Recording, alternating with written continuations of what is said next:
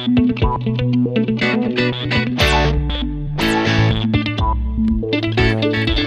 um drop de notícia, nem um clarão de entretenimento. Estou numa sala sem porta e para onde quer que eu me vire, dou com as ventas no jogo do Game Pass.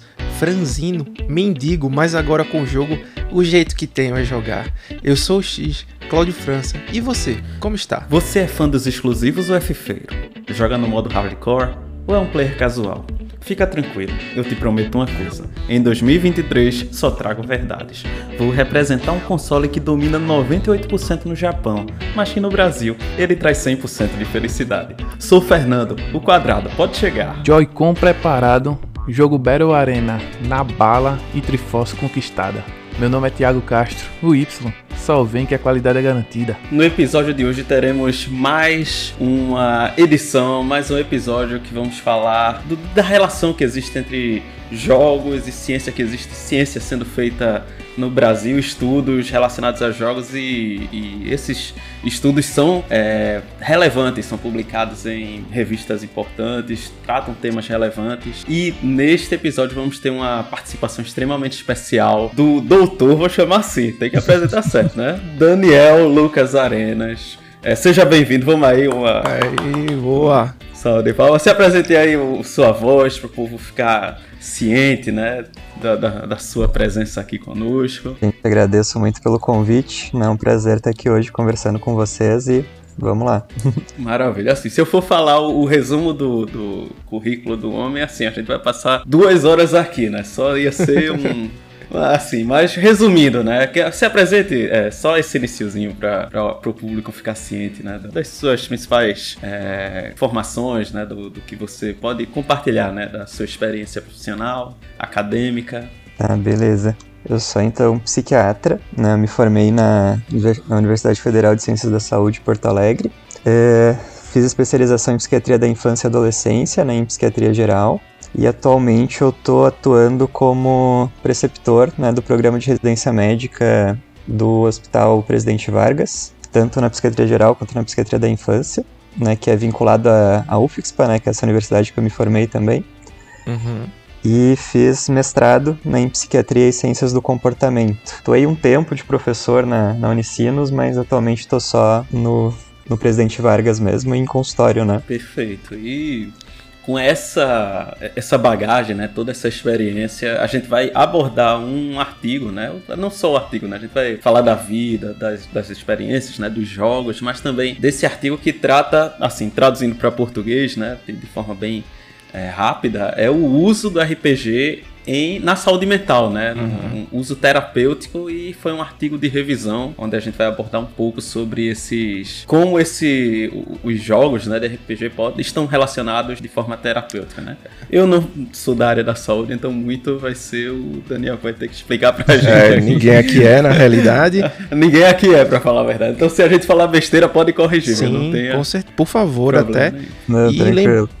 E lembrando que é o role playing game, né? E não realinhamento de postura global. Eu tava Só pensando pra- nisso, Cláudio. Só pra ficar, assim, vi um pessoal com, sei lá, escoliose, achando que é isso aqui. Esse episódio é outra coisa. E é é um- pra tá com um chassi um pouco avariado.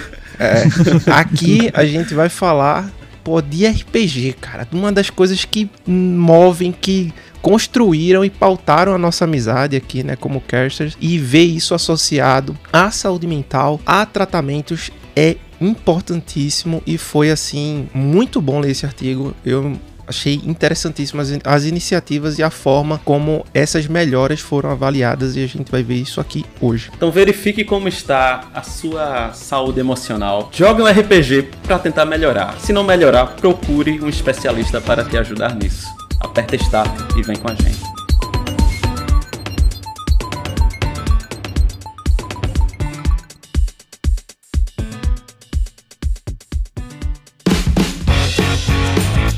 Antes das notícias da semana, temos uma grande novidade aqui. Temos o maior clássico de futebol americano, que do mundo, por que não dizer isso? Uhum. que é, é, o Recife Mariners contra o João Pessoa Espectros na, no estádio do Arruda, né? Aqui no Recife. E para dar mais detalhes do porquê a gente está fazendo esse anúncio aqui, temos um, um convidado especial do próprio time do Recife Mariners que é o Roberto Lemos. Seja bem-vindo, meu querido. Opa, como você tá? Tudo certo. Uma, um prazer estar aqui com vocês hoje, falar um pouco aí desse, desse grande clássico aí que vai acontecer domingo, dia 17. Isso mesmo. Pô, maravilha, cara. É, fazer aqui me estendendo, já que você é companheiro de time de Thiago, né? A gente tá um pouco mais distante, eu e Fernando. Mas seja bem-vindo. É, era uma parceria que a gente já queria ter feito há muito tempo, né, Thiago? Assim, Isso é assim, verdade. A gente já citou o Mariners aqui em diversas vezes, inclusive no episódio sobre a história do Madden, né? Do, do NFL. E, cara, é satisfação ter vocês aqui para falar dessa novidade nova, né? Como diria o, bom e velho Brega. Perfeito, perfeito. Pra quem conhece um pouco de futebol americano e pra quem não conhece também, o Mariners é, é um time que existe desde 2006 e a gente tem um grande adversário aqui no Nordeste. É, são grandes embates Existe um grande time também, que é o time de João Pessoa, o João Pessoa Spectros. Eles são 11 vezes campeões é, nordestinos, mas nessa trajetória aí está sempre aí o Mariners e eles traçando grandes confrontos, né? É, na história do, do, do Nordeste, o, o Spectros domina, do, dominando o, o, cenário do futebol americano. Até porque é uma questão histórica, uma questão de, de como surgiu o futebol americano lá, criou meio que essa disparidade com, com, com Pernambuco, né? Então, desde sempre, o Mariners foi o time que sempre estava lá na final disputando o, o campeonato. Tendo que esse ano é, a gente tá, montou um time muito forte, a gente, nos últimos anos, na verdade, né, a gente vem evoluindo, vem crescendo, diminuindo essa diferença aí do, do que o, o, a história proporcionou, né? E uhum. todo o embate que é, tem Marinhas e Espectros é um, é um jogão de se assistir. São jogos apertados, jogos com emoção, jogos que tipo, você não sabe qual é o resultado, tipo, é muito imprevisível. Então, é um jogo que você vai assistir, você que gosta de futebol americano, vai ser um jogo muito legal. E para você, e pra você que não gosta também de futebol americano ou que você nunca assistiu, não conhece o esporte, a atmosfera, é, a, a, rivalidade que tem dentro de campo é uma coisa que, tipo, é uma coisa do esporte em si, sabe? Você consegue sentir a emoção que tá ali, que tá ali dentro de campo. Então, vale muito a pena, não só para os fãs de futebol americano, mas para quem curte esporte, para quem gosta de, de ver rivalidade, é um, é um, vai, ser, vai ser um grande espetáculo. E esse jogo vai acontecer domingo, agora, dia 17 de setembro, lá no Arruda às 14 horas. E ainda por cima, assim, é, é, um clássico que mexe com o Brasil todo. Né? O Brasil todo tá de olho na gente aí. Sem dúvida. E eu digo mais, quem for pra, pra, o, pra o campo, né, assistir lá, é, tem a Rádio Mariners, né? Tem alguma coisa lá, tem um... Tem a transmissão, caixa, sempre tem a tem transmissão. a transmissão e tem lá no local é, o pessoal explicando as regras. Então, assim, pô, pra você entrar no mundo do esporte, né, no mundo do futebol americano, que é realmente um esporte complexo, né, do ponto de vista de regras, mas muito fluido, digamos assim. Cara, é um momento ímpar. Eu lembro, Thiago, acho que eu assisti assim que eu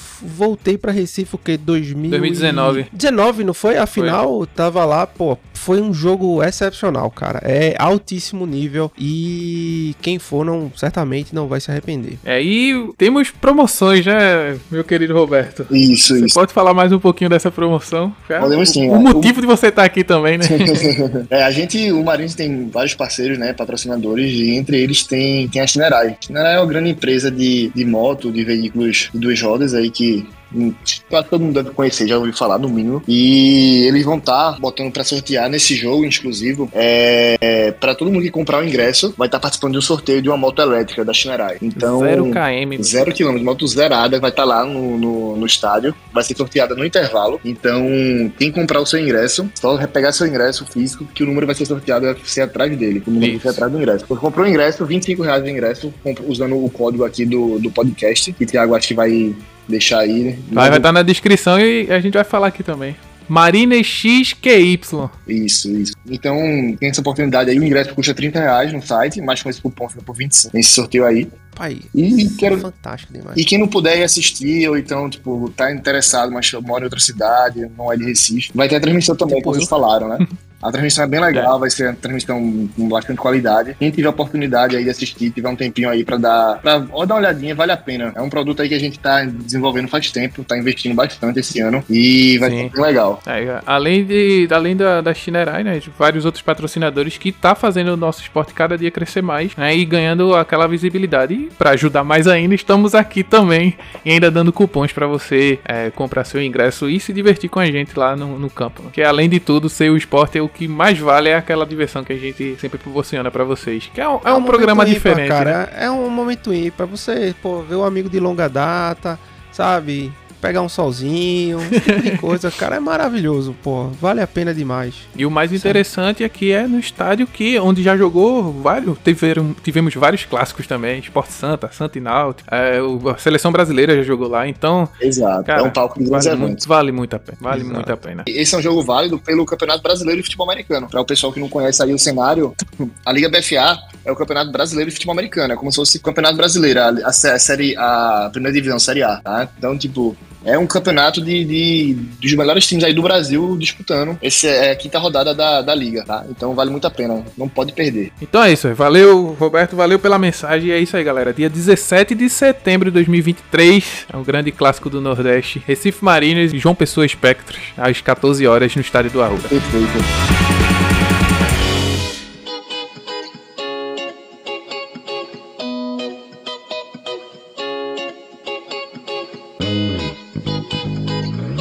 E agora sim, Cláudio, vamos para as notícias da semana, meu amigo. Mas antes, não se esqueçam, compartilhem, sigam a gente nas redes sociais, principalmente no Instagram, onde a gente mais movimenta, né? E aproveita, segue também o Recife Marinas, né, também para ajudar, já puxando até nesse bloco aqui, que aí já ajuda todos nós a manter tudo é, no seu devido conhecimento, tá claro? e lembrando, caso você não queira escutar as notícias da semana, na descrição tá a minutagem para o assunto do episódio. Beleza? Beleza. E aí, meu amigo, você tem alguma coisa de relevante a essa semana? Cara, eu vou trazer aqui um ponto que a gente já falou em episódios anteriores. Eu acho que vale a pena falar de novo, já que agora de fato foi implementado, né? HIP Live Gold e não Xbox Live, né? IGN. HIP Live Né? Gold com a entrada do Xbox Game Pass Core, né? Então, o que é que tinha na Live Gold? Você poder jogar online jogos pagos, o free to play há mais ou menos uns 2, 3 anos, ele já é gratuito também na parte online. Então você não demanda mais da necessidade da Live Gold para jogar. O mesmo se vale para jogos do Game Pass Core, né? O já, já jogos comprados como Sea of Thieves, como Forza e esse tipo de coisa, você precisa ter a live a antiga Live Gold ativa, que agora é o, é o- o Core, né? Uhum. Catálogo de jogos, antes vinham dois jogos por mês ou quatro, dois ali no comecinho e dois na quinzena, por volta do dia 15, para você resgatar. Atualmente esse plano não existe mais e o catálogo conta com mais ou menos 25 jogos que tendem a ficar a partir da entrada do, do Game Pass Core por no mínimo um ano. Então trabalhe mais ou menos com esse período, não deixe muito para o final, caso tenha algum jogo que lhe interesse, vou citar alguns títulos e, enfim, ofertas para membros selecionados em até 50% se mantém no Game Pass Core e jogos com o dias grátis também se mantém. O preço é equivalente após o reajuste da Live Gold, então R$ 34,99 por mês. Eu ainda digo e repito, para algumas pessoas isso aqui vai funcionar, né? Pessoas que jogam online, tipo um FIFA, alguma coisa assim, do ano, funciona bem. No entanto, é, cada dia que passa, a venda casada pro Game Pass Ultimate, ela está mais aflorada, né, Thiago? Então, eles... É, então é como se estivesse fazendo o desmame aí, né? É, então. Mas assim, pelo menos foi um plano que, ao meu ver, se tornou equivalente. Então, alguns jogos que virão no lançamento aí desse plano. Então, Overcooked 2, Ori and the Will of the Wisps, Inside, Hellblade, Psychonauts 2, Stardew Valley e, pô, Tartari... Tartarigas... Tartarigas. As tartarigas do barulho. Ai, bom dia, Tartarigas. É, As tartarigas Bougainville. É, exatamente. E, pô, Vampire Survivors. Então, tem muito jogo bom. Gostei do Stardew Valley aí. viu? Pois é, tem muita coisa boa. Então, não perda, né? E você, meu amigo, que traz nessa noite de quinta-feira assaz aprazível? É, na ausência de Nando, né, eu vou trazer uma coisa da Sony aqui. Duas, na verdade. Mas primeiro, a, a Sony recebeu atualização com Dolby Atmos. Olha lá. Olha aí, ó. Olha lá. Demorou, mas chegou, A né? gente falou aqui que já tinha, já tava rolando isso pro beta, né? Uhum. Pro, pro beta não, pro... É, os beta testers, sei lá como é que eles chamam lá, os Sim, insiders, né? Mas, pelo que eu vi, Thiago, e é bom a gente até depois, hoje, trazer essa informação, é que aparentemente, meus amigos, essa função é só para a TV. Então, TVs compatíveis com o Dolby Atmos terão qualidade e sincronia com o PlayStation 5 agora, né? Para os fones de ouvido, ao contrário do Xbox que usa o Dolby Atmos for headphones, né? Para headphones e headsets, eles no headset usarão, né? No caso aquele headset prioritário da Sony, usarão o Tempest, que também é uma tecnologia É uma pró- tecnologia excelente. própria né? da Sony. É excelente, mas não tão boa quanto o Dolby Atmos, na minha opinião. É, a Nintendo já usou Adobe, né? Quem, Quem, nu, quem não usou, né? Quem não. É, quem nunca usou. então, essa atualização exige 1 GB de espaço de armazenamento. A atualização 23.02-0800000. E nessa lista aí que fica o suporte pro Dolby Atmos. Além disso, né, tem o silenciar o BIP do PS5, suporte para 8 TB M.2. Isso é importante, isso aí eu achei doideira, viu, velho? 8, Loucura com doideira, 8 tera, né? É pra, pra ficar pronto pra GTA 6, né? né? É, compatibilidade com o controle Access. Iniciar uma party privada sem criar um grupo. Achei isso massa. As velhas reações com emoji. Cartões de atividade foram aprimoradas. A experiência de navegação do console também aprimorou, deixou mais fluido. Vai ter novos recursos de acessi- acessibilidade, que aí já corrobora com a, essa anterior, a informação anterior. Aham, Você pode pesquisar jogos na sua biblioteca, coisa que tava sentindo falta. certo. E dá pra ver uma prévia do jogo quando alguém tá compartilhando no- alguma party, tá ligado? É, como é o negócio da party que você falou agora? Tipo, você pode ver uma prévia quando alguém tá compartilhando a, a, tela. a, antes, a- anterior, ante... Ah, antes iniciar uma party privada sem criar um grupo. Hum. Você só seleciona as pessoas e já tá privado ali. Não precisa nem criar um grupo fechado, chamar a galera pra esse grupo fechado, pra logar nesse grupo. Ah, Não, você só seleciona e cria a party privada. Prum, acabou. entendi. Aí melhorou o menu de ajuda do game também e também o menu de descoberta de recursos. São coisas pontuais. Sim, e são inside gamers mesmo, Claudio. Tá. E Horizon Forbidden West chegou à edição completa e foi listada em Singapura, uma nova versão pro PlayStation 5, o jogo base e a DLC Burning Shore. Tá. Aí já deve estar a caminho aí, né? Porque ela foi listada numa loja de Singapura, de Singapura. E vamos esperar aí pra ver se realmente é verdade ou não, né? Assim, foi um clique errado, que às vezes até é certo, né? Aham. Tipo, ah, vamos vazar aqui sem querer, entre aspas.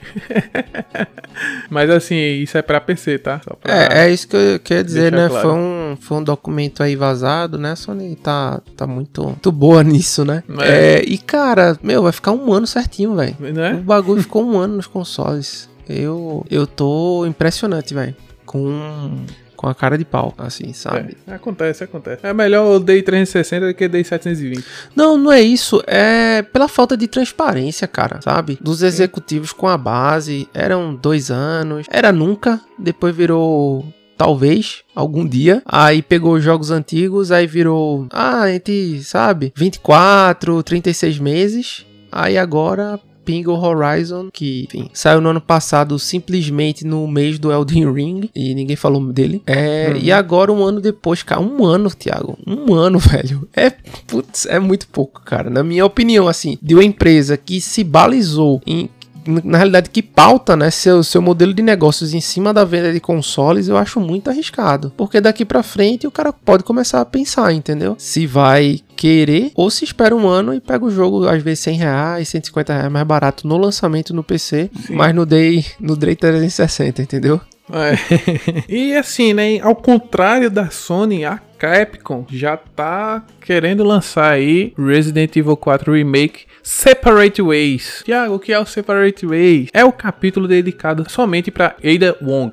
Então, foi durante a State of Play também, Claudio. Agora, Tá. ela, ele anunciou aí essa missão paralela que vai chegar. O lançamento do capítulo ainda pode ser nesse mês, tipo agora, daqui a pouquinho, no release, né, semana que vem, dia 21 de setembro. Então o jogador assume a, a, a Ada, né, pra ver os incidentes com as Las Plagas. Se você tiver interessado nessa parte, que a gente até contou com, com o Túlio, né? Sim, sim. No episódio Resident Evil 4, que está sensacional. Sensacional. Muito bom mesmo. Sensacional. Então, assim, o que, o que tá dito aqui na fonte que eu estou buscando, que é até no The Enemy, é a mesma que a gente já contou no episódio. Tá igualzinho. Então, é, Separate Ways vai chegar o Resident Evil 4 no dia 21 de setembro. E o remake tá disponível para Play 4, Play 5, Xbox Series e PC. Lembra que semana passada eu disse que ia ter a Nintendo Direct? Lembro perfeitamente, cara. Pois é, veio. Separei coisas aqui. Um negativo, um mais ou menos. Vamos começar logo pelo negativo, né? Tá. F099 foi anunciado para Switch. É o primeiro jogo depois de 20 anos. Por... Aí vai, ah, como assim F0 20 anos? É, teve no GameCube, calma. E também teve muito pra Game Boy. E teve no Nintendo 64 também, né? Sim, mas o do 64 foi final dos anos 90 ainda. É, porque eu só peguei o Nintendo 64 no começo dos anos 2000, então pra mim não voga. No Voga, né? Enfim, confirmado aí os rumores que F0 ia voltar, né? Então o nome do jogo é F099 e é um Battle Royale. Sim, estragaram o jogo, Claudio. Por um Eu- eu detesto. Eu, quando você falou, não, vou dar um tempinho aqui, já já entro no Discord, eu tava no outro grupo. Por sinal, no meio da chamada, a atividade que eles estavam no Discord era exatamente F099. Aquilo ali, cara, na boa, assim, é uma atrocidade. F099 é uma atrocidade contra a franquia. O Exatamente. de Super Nintendo é infinitamente mais bonito do que esse agora, é, num fake Não, pixel é art. Não, pista. não. É, é a Não, é a mesma pista. pista, mas assim, o, o- é, como é que eu posso dizer? A direção de arte é outra, cara. É, isso é verdade. Então assim, se você pegar, pô, o jogo, e o Super Nintendo é muito mais bonito, muito mais bonito. Pega só de um, pega só de um. Mas é bem melhor, né, velho? Não, eu tô falando do, do Super Nintendo, Claudio. Aham, claro, sem dúvida. Beleza, velho. Fazer outro jogo do F0 multiplayer. Mas precisava ser um Battle Royale, velho. Cara, a Nintendo é. Precisava a- ter 99 carros numa pista. não, a Nintendo irmão. é ótimo fazer multiplayer, cara. Precisava fazer. Não, eu sei, pô, mas precisava fazer com a. Não, vamos pegar o jogo antigo, dar um tapa aqui de qualidade com outro diretor e ver o que é que rola. Meu amigo, pegaram o jogo da época e só só botaram mais espaço pra ter mais carro. Que não é possível não, pô. Pra mim esse foi, é um ponto negativíssimo, velho. Legal ser multiplayer, sim, mas reaproveitar o jogo como era na época, pra mim foi totalmente desnecessário. Faz jogo de corrida, pô. Pega o estilo do GameCube. Quer fazer uma- um jeito mais como era na época? Faz ah, com os hubs lá, as HUDs, é, faz com a- a- os mini servers dentro do server, né? Salas com a corrida de 20 e tal e joga 10 pessoas. Sei lá. Poxa, velho, é, é chato, isso é chato. Tá parecendo. É japonês mesmo, gosta de fazer remake, tá ligado? Como meu colega falou, disseram assim, ó, fecharam a conta do dia e tá faltando 100 conta aqui. Como é que a gente faz pra, pra suprir esses... Suprir foi fogo, né? Pra suprir esse, esse gap aqui. Irmão, lança isso aqui, ó. Tira da cartola. Isso aí já tá pronto há 20 anos já, pô. Entendeu? E eles lançaram agora só pra... Se bem que o ano contábil, o ano fiscal da Nintendo tá mais azul que a logo da Playstation, né? Exatamente. Não dá, velho. Meu amigo, vai dar não, vai dar não. E continuando aqui no, no Nintendo, né? Agora uma notícia excelente, de verdade, um dos melhores jogos do Mario que eu já joguei na minha vida. Eu joguei no, no, no Wii. Paper Mario The Thousand Years Door terá remake para Switch. Porque eu achei excelente. Muita gente não jogou e vai estar previsto para 2024. Agora tem aquela, agora o desexcelente, né, Claudio? Que eu disse que Importante. é uma notícia mais ou menos, né? É o preço, velho. Quanto é que vai chegar? Quando é que vai chegar? Né? Enfim, o último jogo dessa franquia do Paper Mario foi o The Origami King, que foi em 2020. Eu acho que até na época lá eu tinha dito desse jogo, né? No comecinho do, do nosso podcast, inclusive. Então, assim, Paper Mario, é, o original e o Origami King, tá disponível no catálogo do Switch Online. E tá marcado pra chegar agora, de novembro desse mês. Desse ano, aliás. Uhum. Tipo, gostei, excelente. Tava precisando de um tapa de qualidade, mas o, o- o ruim é o preço, né? Já? Tem preço ou não tem? Não, não eu digo, não, não tem preço, mas a gente vai esperar, né? Um remake, Claudio. Lembrando que esse jogo é do Wii, esse jogo é de GameCube. Olha aí. Né? Então, Dia é desse. isso aí, velho. Dia desse. Dia desse. Tá bom, tá dentro da, da margem ainda, né? De um ano para mais ou para menos. pois é. Aquela margem de lançamento Nintendo, né? De relançamento, de reboot, É. de remake, de outro no jogo Enfim. com a mesma cara. mas são 19 anos, né, Claudio? Então, É, são 19 dias, dá né? aquela passada de, de pano. É importante. a flanela tá, tá limpa. Super Giant deu os primeiros detalhes sobre o lançamento de quê? Ah, quem é Super Giant, ah. Cláudio? Quem é a Super Giant, AIDS, Cláudio? AIDS 2, ou AIDS 2, AIDS 2. Exatamente. AIDS 2. E chega com acesso antecipado no segundo trimestre de 2024. Já já chega, pô. A gente já tá no final do ano 2023, quase. A gente tá no.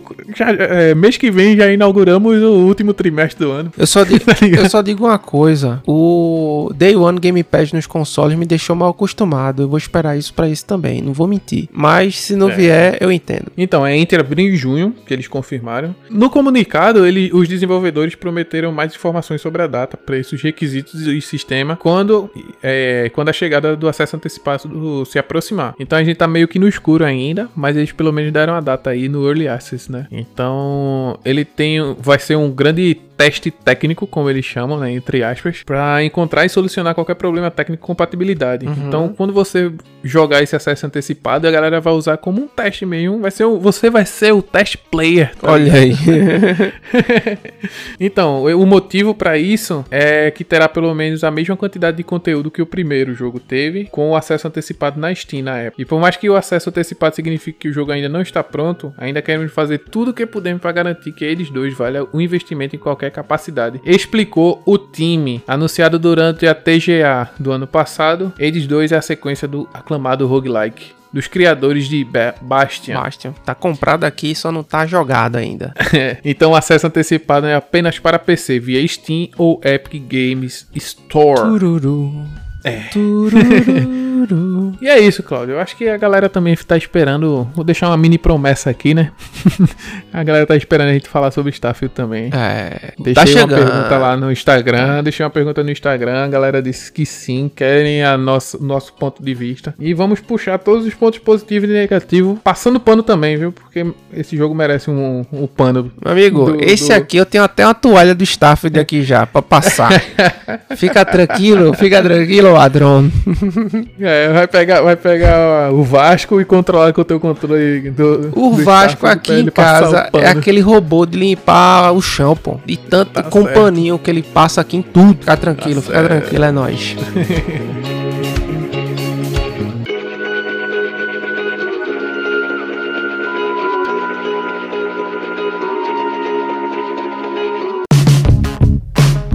Daniel, mais uma vez, seja bem-vindo aqui ao nosso, à nossa mesa, a nossa, é, a, a, a, nossa audiência, né? Com certeza tá aí agradecendo sua presença. Meu amigo, é, a gente normalmente começa sempre com a mesma pergunta, né? O que é que é, fomentou o seu desejo por jogos, né? O que é que incentivou, o que é, o que é que te moveu inicialmente, né? Como era aí na sua infância, na sua adolescência, seu relacionamento ou com o RPG de mesa como a gente conhece, ou com videogames? O que é que você poderia compartilhar conosco? Sobre a sua, essa sua vida até o presente momento. Tá, beleza. Então, pequeno, né?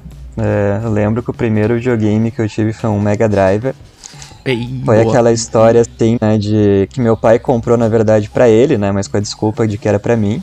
Ah, a, a, aí a tá certo. aí, aí é gênio, pô. E daí foi quando eu comecei a ter experiência com jogos, assim, né? Eu jogava bastante, na época, o Mortal Kombat, né? Uhum. É, tinha alguns outros jogos, mas eu acho que o que marcou mais foi esse. É, o Sonic, é claro, né? Que o clássico do Mega Drive. Mas depois é, eu fui começando a ter bastante contato, principalmente com jogos de, de tabuleiro, né? Com principalmente ali com o primeiro deles, foi o que incentivou também a entrada no RPG, foi o uhum. Hero Quest, né? Não sei se vocês conhecem, uhum. né? Que é um clássico também. Não, não é... conheço. Eu já vi, né? Mas nunca, nunca joguei. É um dungeon crawler, assim, né? Que daí tu vai andando, vai revelando o um mapinha ali, mas tudo isso no tabuleiro. Aham, uhum, sim. Tem uma temática também medieval, né? um estilo meio que RPG. E depois disso eu comecei a entrar mais nas coisas de RPG de mesa, né? Daí com meus primos, né? Depois com alguns amigos do colégio. Isso ainda ensino médio, ensino fundamental, né? Nessa época aí, né? Isso, ensino fundamental, isso ainda. Né? Daí depois o ensino médio seguiu. Daí depois veio os PlayStation, né, e tudo mais, e daí é, tendo contato com outros jogos ali. É, tinha também, né, aquela coisa de se tu tem um Mega Driver, tu tem que ir na casa de algum amigo, né, para jogar Nintendo, né, então tinha essa troca, Sim. né, ia na Esse casa dos amigos, eles vinham. uhum. Então começou meio que por aí, né. É, depois ali no ensino médio também, né? Eu jogava bastante coisa. Depois na faculdade foi quando eu comecei a parar um pouquinho, assim, de jogar, né? Acabou não, não dando tanto tempo. Então jogava de vez em quando Magic, né, com, com alguns amigos. Eita, Aí que sim, massa. aí sim. Ela é bom, viu? É bom. Jogava umas coisas meio nostálgicas, assim. Eu lembro que eu peguei pra uns Final Fantasy antigo, eh, Chrono Trigger, né, pra jogar de novo, assim, nessa época de faculdade, quando tinha um tempinho. Aham. É, e depois, né, é, com a especialização e tudo mais, chega ritmo de residência, né, que é um ritmo bem puxado, daí a gente acaba ficando um pouquinho atropelado, né, a gente só quer descansar no tempo livre. E daí agora, mais recentemente, que eu tô voltando a jogar algumas coisas, assim, né, eu gosto bastante de jogo de tabuleiro, então também tenho bastante coisa aqui. Tem uma coleçãozinha, assim, algo. Tem, Dessa tem, forma. tem, uma, tem um Tem armáriozinho, quantos, assim. mais ou menos? Tem quantos, mais ou menos? Só pra gente ter É, uma... não muita coisa, devo ter uns 18 jogos, assim. Caramba, que massa. Engraçado que assim, a gente, a gente chamou o Aleixo, né? Que é o nosso amigo aqui, participou do episódio sobre jogos de tabuleiro, que é médico. do baralho. Só é. É, que é médico também. E, cara, é, é engraçado, né? Porque você vê correlações assim em pessoas que moram em diferentes lugares e têm um, uma mesma paixão aí, né? Por jogos de, de tabuleiro, que é um nível de socialização também bem diferente do, do eletrônico, né? Do digital. Eu queria que me falasse aí, fale cinco jogos de tabuleiros aí. É, Que, que você que gosta, você né, gosta, que você- for dar orgulho nessa coleção, porque quero conhecer um pouquinho aí. Tirando o Hirocast. HeroQuest já foi. É o HeroQuest pior que eu não tenho, cara. Eu tentei procurar esse jogo pra, pra comprar, mas é uma raridade, assim, É situado. difícil. É, O se, pessoal al- vendendo super caro. é, se não for publicado, né? No caso, relançado aí pela Galápagos ou Ah. pela Devi, pelas principais, esquece, é difícil demais. Sim. Então o que, que eu tenho aqui que eu ando jogando mais? Eu gosto bastante do. Eu gosto mais desses jogos, tipo, America Trash, tá? Eu gosto da coisa mais hardcore. Eu- tá. eu, gosto muito do Mansions of Madness.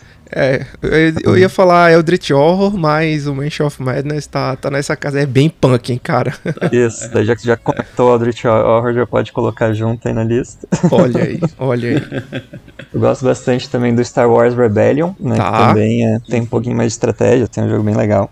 É, tem um Mage Knight RPG também, de o board game, que daí é um estilo bem mais RPG mesmo também, mas também de, de mesa. Uhum. É, tem os party game também, né, que são sempre uma mão na roda quando tem uma galera em casa, né, daí tem The, Res- The Resistance, o Dixit, que é bem legal. Dixit é pessoal- maravilhoso. Legal. Tem umas com as quatro expansões aqui em casa, graças a Deus. E é, pô, é, é o jogo que você, você ensina a pessoa em uma rodada. É isso que é importante, sabe? É- É, e depois tá perdendo na é- posteridade. exatamente. E o Dixit, entre, entre psiquiatras, psicólogos, o pessoal da saúde mental faz um sucesso é? diferenciado, tá?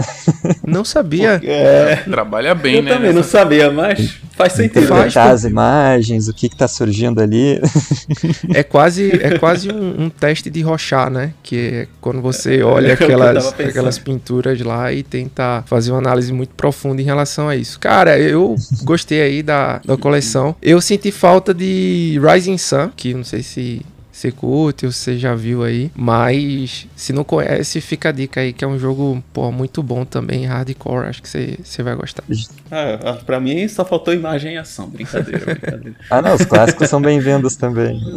São, são legais. são Imaginei o Ticket to Ride também, né? Enfim, mas Mas é, aí você agora, né, tá assim, mais próximo, né, dos, do- desses RPGs de mesa, mas também chegou a jogar aqueles tipo Dungeons and Dragons, é, Tormenta, alguma coisa assim, Sim, sim. ao longo da, da sua história. E aí, como, assim, né, é, alguma experiência positiva, negativa? na época, amizades. É, nessa Ah, época, nessa época ali de ensino médio, ensino fundamental, a gente jogava bastante D&D, né? E, e depois a gente começou até a desenvolver alguns, né, com base em, em sistemas, né, mais consolidados. A gente começou a desenvolver alguns modelos mais simplificados, que às vezes a gente queria só, só de se divertir mais com a parte da narrativa ali e tudo mais. Uhum. Então a gente às vezes meio que brincava um pouquinho assim de pegar alguma influência ali do Tormenta, pegar alguma influência ali do GURPS, alguma influência do D&D e tentar ir fazendo alguma coisa diferente assim, que são uma Uhum. heresia, tá, para o mundo do pessoal dos RPGs, mas a gente gostava de brincar assim mesmo, né? Eu nunca, eu sempre tentei ter essa postura de nunca levar jogo muito a sério, Sim. é, mas usar mesmo como uma ferramenta ali pra gente estar tá se divertindo e tá interagindo, fazendo amizades, né? E tem amigos da, da mesa de RPG até hoje, assim. Claro. Então quando eu vou, quando eu vou para São Paulo, né, visitar o família e tudo mais, daí eu encontro o pessoal ali, né? Às vezes a gente até fala, ah, lembra de alguma narrativa ali que teve que foi legal, lembra dos tempos que a gente estava jogando. Às uhum. vezes dava vontade de voltar a jogar de novo, mas o tempo é curto e mas vai vai rolar, algum momento vai rolar.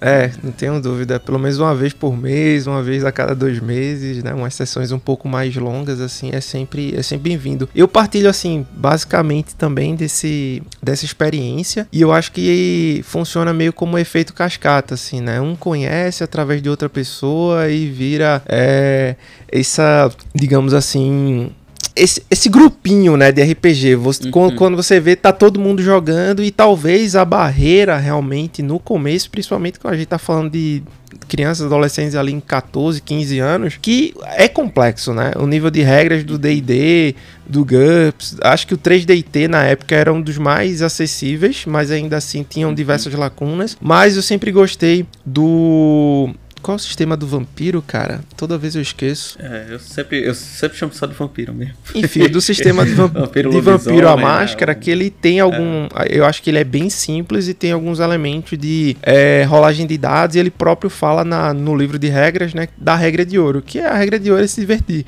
Então não se atenha é. muito a, a, a engessar a narrativa em cima de um livro ou de alguma coisa e, cara, só, só se divirta, né, em relação à, narrativa. Então isso é muito importante. E, Daniel, em relação, assim, a... brevemente, né, não, não todos os detalhes, mas em relação aí o sua vida acadêmica e profissional, né, por que foi que você escolheu esse caminho? Como é que isso, assim, foi direcionado? O que é que você poderia compartilhar conosco sobre isso? Uhum. Eu, sempre, eu sempre gostei muito dessa área psi, assim, né? Então, quando eu entrei na, na medicina também, eu tive muito um direcionamento mesmo para ir para as coisas da psiquiatria, desde os primeiros anos ali, sempre fazendo coisa extracurricular, né, dentro da área. Uhum. É, também sempre gostei muito de humanas, assim, né? Até às vezes brinco que dentro da medicina, acho que a psiquiatria talvez a medicina de família também sejam as áreas mais humanas, assim, dentro da, da medicina.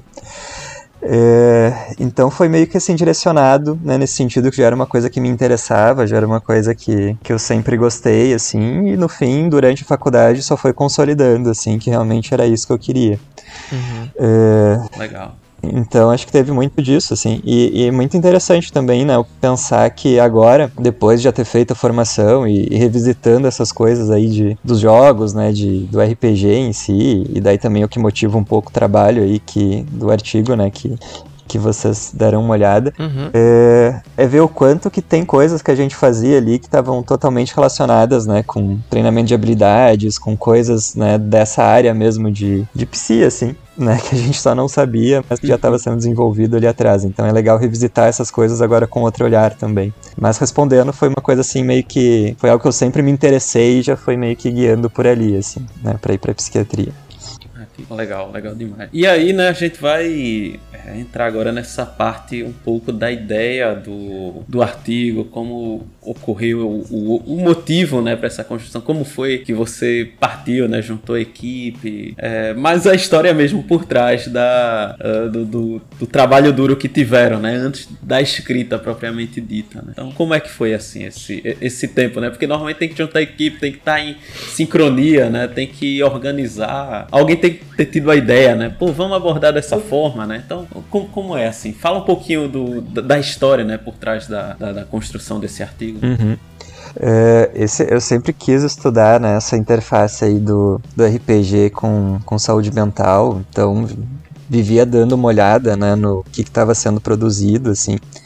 Tinha bem pouca coisa, né? É, ainda tem bem pouca coisa, na verdade, né? E enfim, a revisão também foi um dos resultados que a gente teve foi justamente isso, né? O quanto tem pouca coisa de estudo em cima disso. Porém, tem algumas coisas interessantes e parece que isso vem subindo bastante agora. Então era algo que eu sempre tive um interesse, assim, de estudar, né? É, eu tinha entrado no mestrado, né, nessa época, foi ali no final do, da residência de psiquiatria geral. E no mestrado a gente vai meio que tendo que se adaptar às linhas de pesquisa que o nosso orientador está tendo, né? Uhum. Então, não foi bem nessa linha que eu queria. Então, acabei indo para uma linha de estudo de, de, sobre burnout, né? Que o meu mestrado é sobre isso e eu desenvolvo alguns trabalhos também dentro dessa área. É, mas daí eu falei, bah, mas eu quero estudar um pouco também de, de jogos, né, dentro da psiquiatria, dentro de saúde mental, entender um pouquinho mais essa relação, não só como um objeto, né, uma ferramenta terapêutica, mas também quais as relações que tem dentro disso, assim, de pessoas que estão jogando jogos comerciais mesmo, e se isso é benéfico ou não é. Então eu comecei a dar uma olhada, né, no que, que tinha na literatura sobre isso, e nessa época, né, como eu tinha entrado ali no mestrado, eu ainda tinha que fazer o TCC da residência, né, de psiquiatria. E daí eu falei, tá, né, eu poderia ir pro caminho mais fácil ali, aproveitar o, alguma coisa do mestrado para fazer isso, mas também é uma oportunidade aí de eu estar estudando alguma outra coisa que eu já queria estudar antes, assim, e acabou não dando. Então, daí eu falei, tá, então vou aproveitar o TCC e já pegar alguma coisa do, de RPG. E a ideia inicial era fazer uma revisão sistemática. Uh, só que depois, vendo né, o que tinha na literatura, a revisão sistemática é uma, é uma metodologia assim que precisa ter estudos um pouquinho mais é, homogêneos, assim, com desfechos mais homogêneos, né? E daí não tinha tanto isso assim na literatura sobre RPG. E daí a gente resolveu fazer uma revisão de escopo. Daí eu uhum. chamei é, a minha noiva, a segunda autora ali, a Ana, é minha noiva, né? Que ah, também é da ela é psicóloga e já tinha feito antes escrita criativa, então ela também gosta bastante dessa parte narrativa. É, de vez em quando a gente joga algumas coisas juntos também, então eu falei, ah, chamei ela, ela também topou, ela é uma pesquisadora, tá muito melhor do que eu, assim, ela pesquisa muito mais, publica muito mais. Então também já foi uma ajuda bem grande. E a Renata, né, que é a última autora ali, ela é uma psicóloga também, né, ela foi minha supervisora de terapia cognitivo-comportamental, que é um tipo de psicoterapia, né, durante a residência. E ela topou né, ser orientadora também desse trabalho ali no, no finalzinho da residência. Então foi meio que juntando assim pessoas que também gostavam um pouco dessa área, pessoas próximas, né? E daí a gente acabou fazendo essa revisão, assim. É... Então foi uma coisa que foi prazerosa de fazer, né? Porque às vezes a gente tem que fazer TCC e aquela coisa, bah, tem que fazer o TCC para terminar. Mas na verdade foi muito divertido, assim. Então, eu gosto bastante de fazer revisão também, né? Então, já estava numa metodologia que eu gostava, um tema que eu gostava, então foi, foi bem divertido, assim. Ficou meio puxado, porque tinha as coisas do mestrado para fazer também em paralelo, mas, mas valeu a pena, assim, achei que ficou bem legal o resultado. E depois disso eu acabei entrando um pouco também eh, em outros grupos, né, que estudavam coisas parecidas, assim, até para aumentar repertório, né, de, sobre o assunto, uhum. e ver o que, que o pessoal tava pesquisando, né, dentro, do, dentro da área. Eh, tem um amigo meu também, que também é psiquiatra, que é o Daniel Spritzer, né, que ele trabalha com é, dependência em tecnologia, né, daí quando, tipo, problema, daí quando começa a ser um problema, né, o uso de telas, redes sociais, né, e tudo mais. Só um comentário aqui, que era uma das coisas que, que eu tinha marcado no artigo justamente para perguntar, sabe? A partir do momento que é, deixa de ser benéfico e se torna um vício, se torna uma dependência, se torna, sei lá, 18 horas por dia de MMO, sabe? Esse tipo de coisa que infelizmente a gente vê de maneira até é, natural. Ah, o cara ficou só 18 horas, pô, só 18 horas jogando, sabe? Então, pô, pô legal você ter trazido isso também aqui, acho que vai agregar bastante aí. Ah, sim. Acho que, pronto, já, já Vai, vai, continue, continue, depois eu comento. Não, tranquilo, a gente pode voltar nesse ponto também, que é um ponto bem interessante, né? Uhum. É, pra fazer também esse contraponto, assim, porque Sim. depois a gente vai, conversando um pouco sobre isso, a gente vai ver que na verdade não é nem tempo, o problema é mais a relação que tu tem com o jogo, certo. ou que tu tem com a rede social e tal. Uhum. É, então é muito aquela coisa, né? o tipo de relação que a gente estabelece vai determinar se aquilo é saudável ou não, e acho isso bem interessante. Tá. Mas enfim, né, voltando ali, o, enfim, o Daniel também deu uma ajuda nesse trabalho, ele, né, até coloco ele ali como agradecimento ali para ele, é, que é um cara então que está estudando mais dessa linha, né, de quando não começa a ser um problema, mas que daí nessa época também ele estava fazendo algumas aulas sobre é, uso positivo, né, de, de jogos em geral, não só RPG, né, jogos é, virtuais também. É, então teve esse, esse, essa troca bastante com ele, né? Eu entrei num grupo de estudos do pessoal da comunicação da URGS, né? Que é o, o LAD, que é o Laboratório de Artefatos é, Digitais, né? Que daí é um pessoal que estava estudando o jogo mesmo, né? Não um uso terapêutico, estudar realmente o jogo e as relações de espacialidade, de espacialidade, de temporalidade dentro do jogo. Então também deu uma outra visão diferente, né? E é bem importante daí trazer essa questão da importância da multidisciplinaridade para estudar esse tipo de coisa. E tive alguns contatos com o pessoal de São Paulo, né? Que está estudando uh, RPG mesmo, daí dentro de psicoterapia. Tem dois grupos bem interessantes, até fica a dica aí para vocês de de repente entrar em contato com eles. É um pessoal que está estudando bastante isso também, que é o pessoal da Critical Skills e o pessoal do grupo D20, né, ah, que são Rapaz, os nomes só nome, Só nome massa, bacana. isso. Legal. São o da pessoal do USP? é? D20. Não, são de São Paulo. O pessoal do D20 tá há mais de 10 anos, assim, usando RPG na clínica.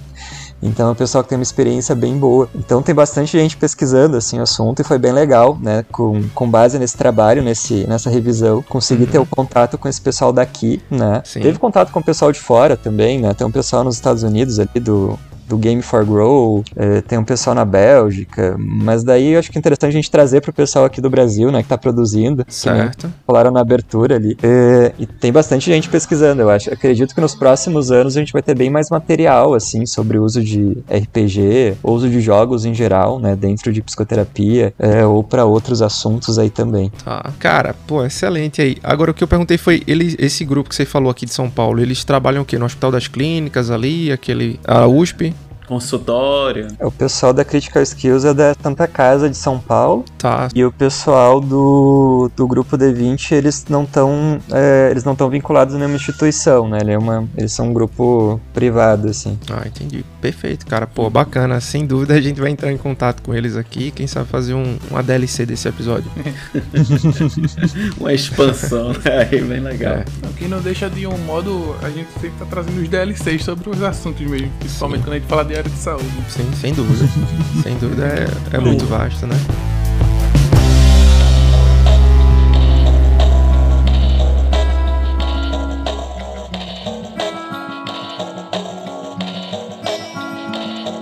Então vamos falar realmente agora do, do artigo em si, né? Que o artigo você comentou que ele é uma revisão de escopo, né? Isso. É, isso é, a gente, pelo menos, pelo que eu entendi, foi abordar em especial a questão do uso terapêutico, né? Então, o que é que seria também esse, esse uso terapêutico? Como é, assim, para quem não é da área, né? Como a gente.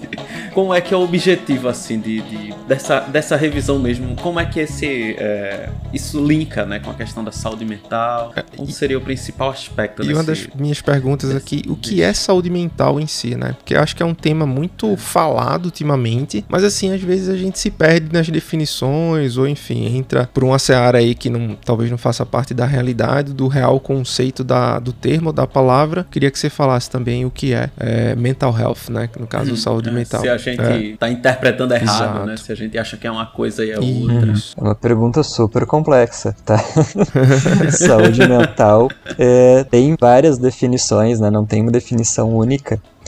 É, mas a gente sempre entende a saúde mental dentro de um contexto global, né? Então não adianta ser só saúde mental, né? Para ter uma boa saúde mental, a gente tem que ter uma boa saúde biopsicossocial, né? E até espiritual, assim. Então a gente tem que pensar no componente de saúde física, né? O componente de saúde social, né, saúde financeira e da saúde mental vai estar permeando tudo isso daí. Então acho que é um, é um- conceito bastante complexo. Não é só a ausência de transtorno mental, né, que seria quando tem uma patologia ali que a gente teria que tratar. Né, saúde mental não é só isso, né? Saúde mental também envolve realmente tu conseguir ter uma boa qualidade de vida e ter uma boa qualidade de vida e estando emocionalmente bem em relação a isso poder né? Exato, poder sentir as emoções, mesmo as que a gente considera ruins, né? Tristeza, raiva, mas elas também são importantes, mas dentro de um dentro de uma perspectiva funcional, né? De que aquilo não cause prejuízo para tua para tua vida, para tuas tarefas, para tuas atividades e tu consiga estar tá se sentindo bem contigo mesmo. Então, saúde mental vai envolver muitas coisas, né? Não é realmente só não ter um transtorno mental, é conseguir equilibrar tudo isso, talvez, né? Essas coisas todas, assim. Mas tem várias é definições. fácil né? assim, né? Ah, não, é dificílimo. dificílimo. né? Por Mas, isso que existem estudos e estudos ainda, né? Porque é, é mais. Não, é um, não chega a ser uma definição, chega a ser só, entre aspas, só, né? Uma linha de, de raciocínio, né? Tipo, pra deixar mais, mais claro, assim, mais. Pra galera que escuta a gente. É mais uma linha de estudos do que é, uma falta de, de, de patologia, como você falou, né? Assim, o, o ideal. Isso, né? Poder viver bem contigo mesmo, Uhum. né? Com as tuas emoções e com as tuas atividades do dia a dia, com os teus papéis, né? Que tu desempenha socialmente e tudo mais. É uma coisa mais situacional do que estou bem mesmo assim, sem nada, né? Então. É, Isso, e poder tá, tá mal também, né? Às vezes a gente fala, ah, a gente Uhum. tem que estar bem o tempo todo. Não, às vezes a gente tem que estar mal. E às vezes a gente tem que estar mal porque é importante também pra gente estar mal naquele momento, né? Então, Dá o Master Reset aí. É, e se, É. Você, e se você tá sentindo muito bem, cara, é só ir jogar um joguinho da Front. Na hora você vai Porra, ficar cara. mal, assim, vai, porra, se achar, achar que não sabe jogar, esse tipo de coisa, sabe? Jo- Joga uns Dotinha com, com a galera iniciante. É, é isso que eu dizer, coisa jogar MMORPG, Jogar né? Dota com um, iniciante, pega. cara. Essa, essa realmente é o cara, o cara sair da linha do eixo mesmo. De Mas. repente o, o adversário pausa o jogo no meio da. Não, da isso aí, isso aí pode. da- Se não for na TF. turbo, se não for na turbo, pode. Tá?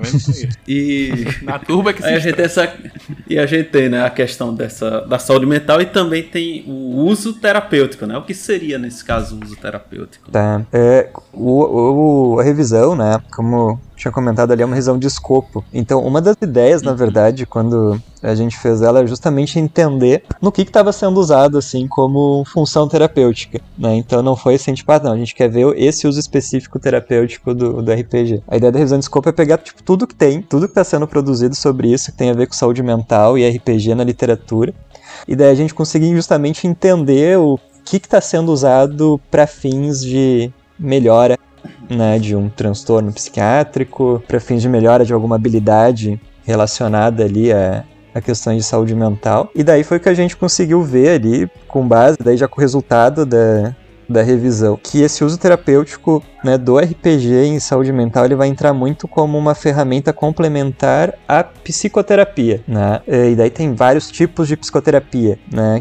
Mas o RPG vai entrar muito ali como uma ferramenta, né? Não que o RPG vai ser o fim, né? Vai ser o, o fator, né? Que vai que vai tratar, tratar alguma coisa, mas ele vai ser uma ferramenta para a gente conseguir tratar de uma forma mais divertida, de uma forma que o paciente vai aderir melhor, né? Que ele vai estar mais motivado para fazer o tratamento também. É, então, o uso terapêutico vai entrar muito nesse sentido, né? O RPG como uma ferramenta dentro de um contexto psicoterápico, né? Dentro de uma técnica que já é usada, né, para tratamento de, de psicopatologia ou de buscando algum aprimoramento ali, né, de habilidades, é, de bem-estar, né, então vai ser muito nesse intuito. Tem alguns artigos também que pegavam, né, pessoas que jogavam RPG e viam também se elas tinham melhor qualidade de vida, se estavam, né, se eram mais empáticas. Tem alguns resultados interessantes, assim, mas daí são estudos mais transversais, né, que é aquilo de, tá, pegou um dia ali e aferiu aquilo, então a gente não consegue ter um controle tão grande, assim, para afirmar que não realmente eh, o RPG dá mais empatia ou que o RPG dá mais qualidade de vida. É isso a gente não pode afirmar, embora eu ache que é uma forma também da gente ficar bem, né, se sentir bem, Uhum. como outras atividades aí também, né, de lazer, outras atividades de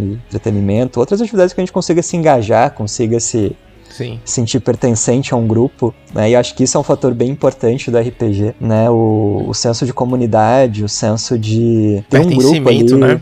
Que você fala no- Yeah. no, próprio Uhum. artigo. Uhum. pertencimento, de ter amigos ali ao redor que vão estar tá, jogando contigo, e realmente vira um...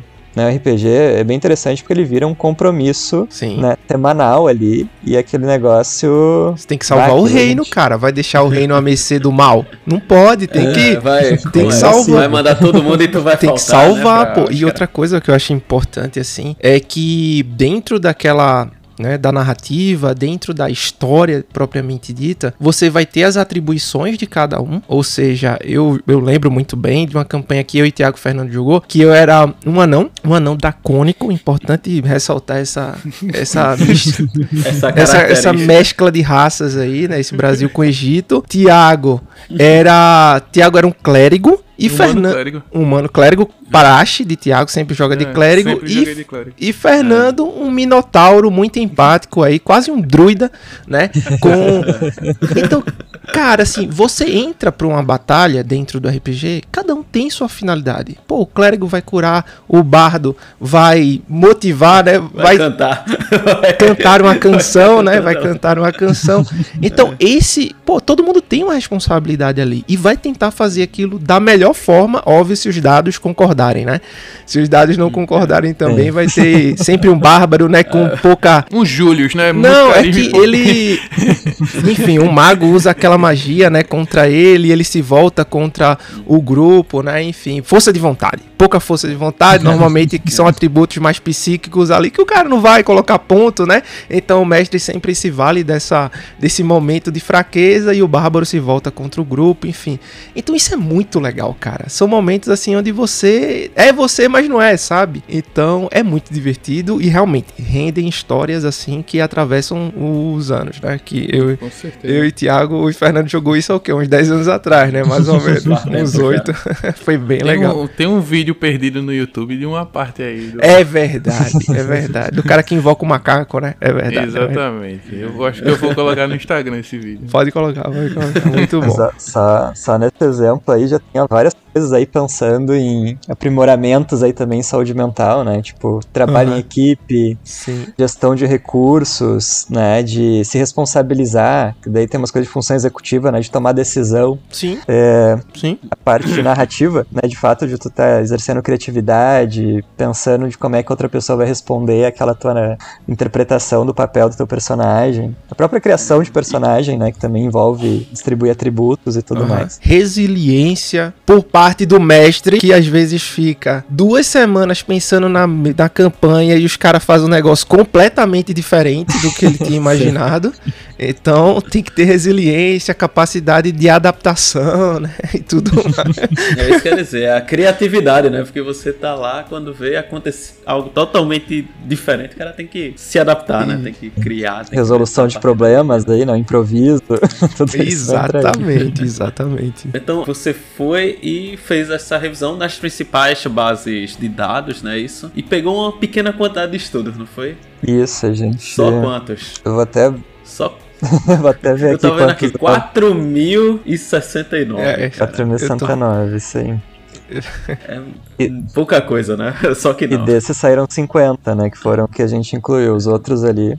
Mas dá trabalho, né? Porque tem que ler, ler muita coisa. Não, porque assim, pra quem não sabe como é um processo de revisão, é isso. Tem que coletar e depois sair fazendo um- vários filtros, né? Colocando Uhum. várias restrições, ou para incluir ou para excluir, né? E, e desses critérios, dos 4 mil, né? Pra você que tá chutando não achar que qualquer estudo é considerado, né? Não, dos 4 mil, no final, depois de rever tudo, apenas 50 sobreviveram, Uhum. né? Tá, realmente é um critério bem rígido de, de escolha, né? De, para inclusão. Isso. O, o Daniel, não sei se Fernando, né, que vocês conversaram pra marcar aqui o podcast, se ele contou, mas Fernando é doutor também, viu, cara? Não, mas Fernando calma, é doutor, é, ele, ele não gosta desse título porque acha mestre melhor, né? Mestre Yoda, mestre. é, mestre dos mestre dos magos. magos. da zoeira. É, Vocês mas- começaram me chamando de doutor, mas na verdade o Fernando é doutor, eu sou É. só mestre. Não, mas- não, que é isso. Aqui a mesa tá 50%.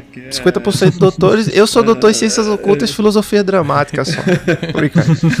Que, nem o, que nem o Chicó. É. Nada, mas.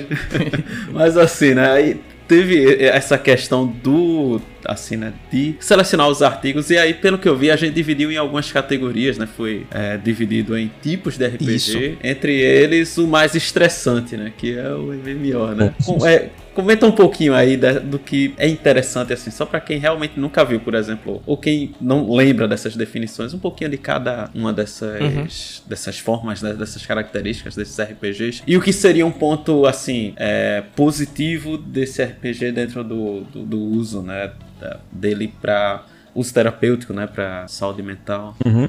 Beleza. Né, a gente dividiu ali, né, entre quatro tipos, né, os MMORPG, Uhum. os CRPG, né, que são os RPG de computador single player, Tá. o LARP, né, que é o live action, que daí é aquele que a gente realmente se veste do personagem, né, interpreta no mundo real, assim, o personagem. No mu- mundo físico real, porém no, dentro do círculo mágico ali, né, do mundo é, narrativo dentro do jogo. E os RPGs de mesa, né? Que ele tá, são os TRPGs, né? Os Tabletop RPGs.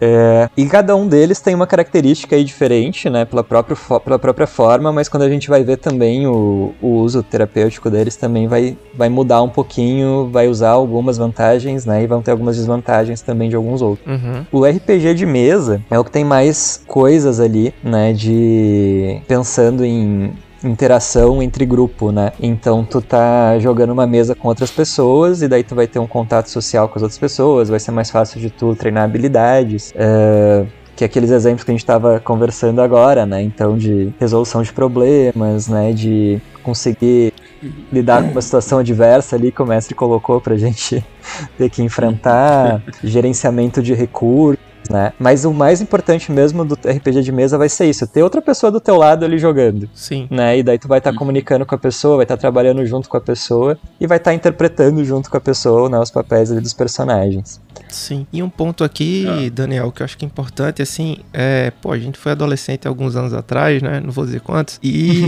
sempre tinham. Metade da nossa vida. sempre tinham pessoas que, assim, eram mais introvertidas, né? Que naquele momento, assim, é, falavam abertamente, sabe? Uhum. Tipo assim, socializavam de maneira plena, não sei se porque incorporava melhor o personagem do que os demais, mas assim, que com outros grupos sociais, eu, eu digo isso porque eu joguei RPG na escola e tinha amigos meus que assim, só conversavam bem de maneira eloquente com grupos próximos, com outras pessoas, ele era uma pessoa extremamente tímida, introvertida, então o RPG por realmente ter alguém do seu lado que, pô, fala agora, o que é que seu personagem falou?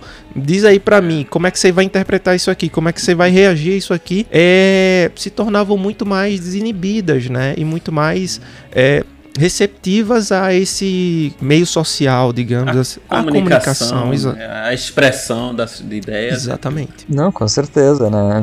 É, existe um transtorno, né, que chama transtorno de ansiedade social, que é justamente quando essa timidez ela é tão intensa, o medo do julgamento do outro é tão intenso, né, que a pessoa acaba evitando situações que poderiam ser muito legais para ela, porque não consegue. A ansiedade é tão grande, né? O sofrimento é tão grande que a pessoa não consegue interagir, né? Uma timidez num nível patológico, assim, se a gente for Sim. dizer, né?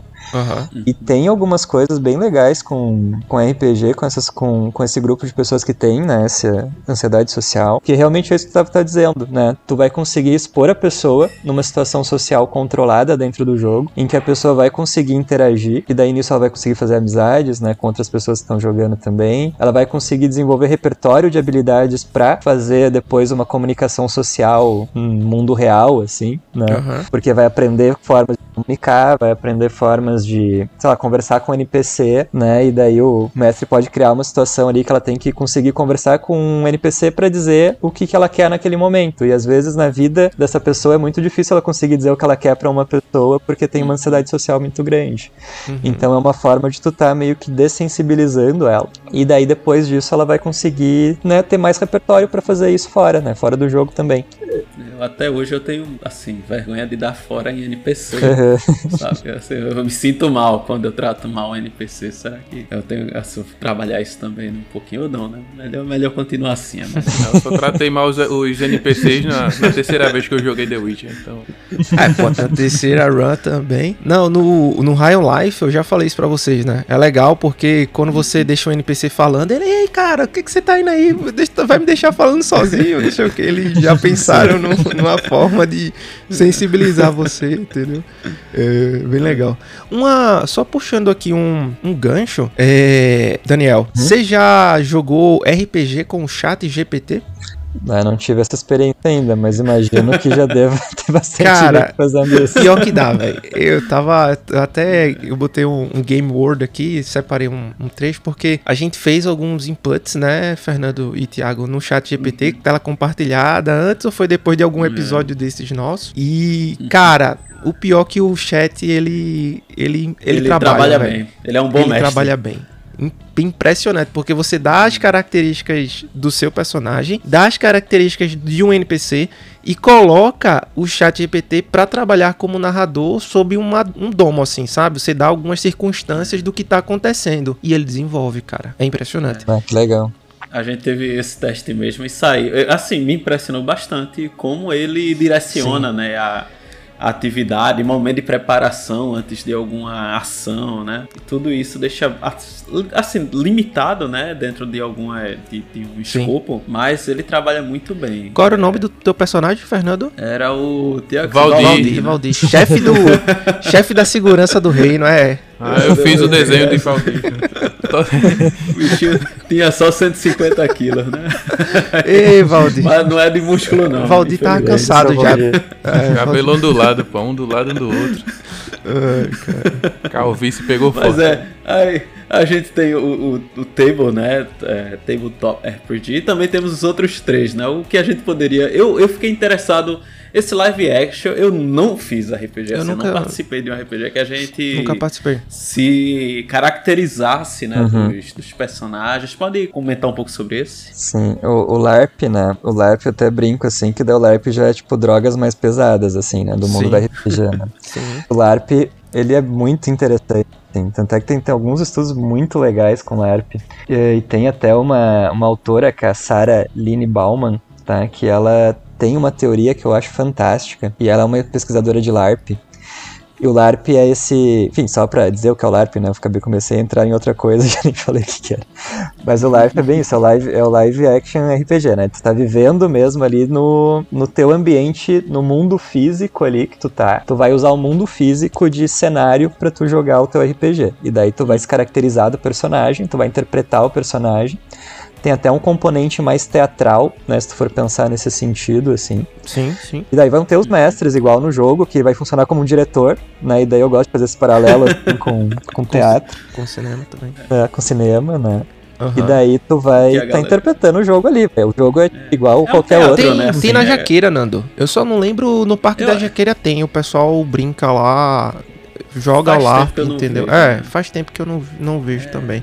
Nos eventos que tinha. Mas é porque eu que não vou Nos lá, né? eventos que, que tinha em Recife também, é, sempre colocavam aí algumas sessões de LARP e tal. Tem uma comunidade em Recife forte, entendeu? É. Mas eu realmente Acho que a nunca. questão é o, o, o custo do, da, como é? Da, da aparência, né? Que a galera Uhum. deve investir bastante aí também no figurino e tal. Mas deve ser A bem legal. assim. comunidade de LARP é uma comunidade bem, bem forte, bem unida, né? Em geral, o pessoal, esse senso de comunidade no LARP costuma ser bem maior até do que dos outros tipos de RPG. Uhum. O pessoal bem engajado mesmo, assim. Ah, É, Não tenha dúvida. Uhum. Cara, dois exemplos de LARP aqui que aparecem. Acho que tem. Tem um- uma exibição sobre LARP no, no, no- na série do Gavião Arqueiro. Então ele interage Ah, com verdade. um grupo de LARP lá. E se você. Então eu, eu não assisti, né? É. Essa série, meu E Deus. no South Park, cara. South Park tá, Ah, é, cara, no jogo, é, né? pô, o Cartman, os meninos estão todos É, fantasiados usando Sim. South Park como é um, um- um ambiente de RPG. Ele fala, não, pula É. isso aí não, que tá cheio de lava, mas tem nada, é neve, né? Enfim, é nevando todo lá.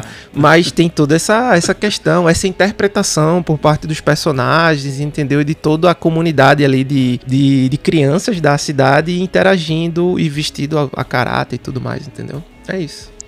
Tá. Não, e é, é bem esse mesmo, o LARP é bem isso. Acho que essas referências são bem legais São. realmente visualizar ali como é que é. E daí, né, no LARP, que tava comentando pra vocês da, do- da teoria da Sarah, Tá. que eu acho muito legal, que ela desenvolveu um conceito que é o conceito de bleed in e bleed out. O que, que é isso, tá? É, vamos imaginar que dentro ali do jogo, né, a gente tá no mundo real, porém a gente tá dentro de uma bolha, né? Eu vou isso, é- daí ele- ela traz o conceito do Huizinga, tá? Que é um que também, se vocês não leram, vale a pena ler. Que ele é um autor do. Ele é um historiador, tá? Mas ele escreveu aquele livro Homo Ludens. Que ele traz a ideia de que o, o homem, né, é um ser que joga, né? Esse é o, e daí ele vai trazer vários exemplos né, social, é, antropológicos, assim, de realmente o homem como um ser que joga em vários contextos e sempre o jogo presente na vida do homem de alguma forma. E daí ele tem esse conceito do círculo mágico, que é quando a gente está dentro. Isso é foi revisitado, tá? Hoje em dia já é um conceito que já está sendo bastante revisitado. Mas dentro desse círculo mágico seria onde acontece o jogo, né? Então a gente está no mundo real, daí voltando ali pro LARP, mundo real, interagindo, jogando. Só que a gente está dentro de um círculo mágico, que é um círculo invisível, né? Que dentro desse círculo a gente não é nós mesmos, a gente é nosso personagem. E a gente tá jogando ali num outro mundo, embora seja fisicamente o mesmo mundo, mas é um outro mundo. É um mundo narrativo, é um mundo ficcional, né, em que a gente tá ali sendo o personagem que a gente criou. E dentro do círculo mágico vai ter como se ele fosse um círculo poroso, assim. Tem, né, formas de ter coisas do mundo real que vão entrar no mundo mágico e ter coisas do mundo mágico que vão entrar no mundo real. E daí esse conceito do bleed-in e do bleed out. Né? O bleed in seria então quando entra no círculo mágico, o bleed out é quando sai do círculo mágico. Né? O bleed seria mais ou menos assim, tipo um, é, um fluxo, né? um fluxo para dentro, um fluxo para fora. E daí ele traz essas coisas de que quando a gente está jogando, né? isso no conceito do LARP, né? quando a gente está jogando LARP, mas dá para expandir isso para RPG de mesa e outros, né? outras formas de jogo aí também. A gente traz coisas nossas, né? tipo, ah, tô jogando ali, agora eu sou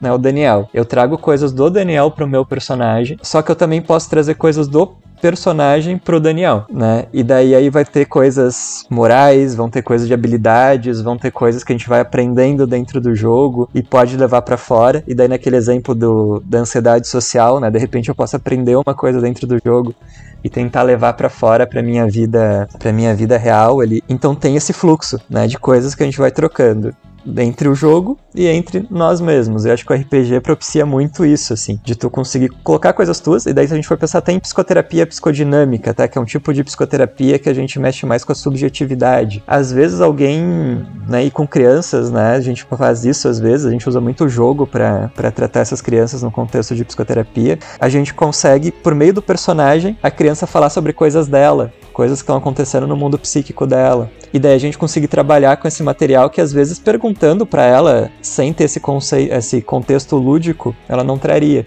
Então a gente consegue entender melhor o mundo interno daquela pessoa, talvez, por meio do mundo do jogo né, dentro dessa lógica do bleed in e do bleed out, né, que é esse conceito da Sara, que não é para esse conceito de saúde mental que ela criou, tá? Mas dá pra gente tentar expandir essa ideia dela nesse, nesse ponto. Eu acho isso fantástico, tá? Até é uma coisa que eu gostaria de estudar mais e tem alguns planos aí para frente para estudar algumas outras coisas dentro do assunto.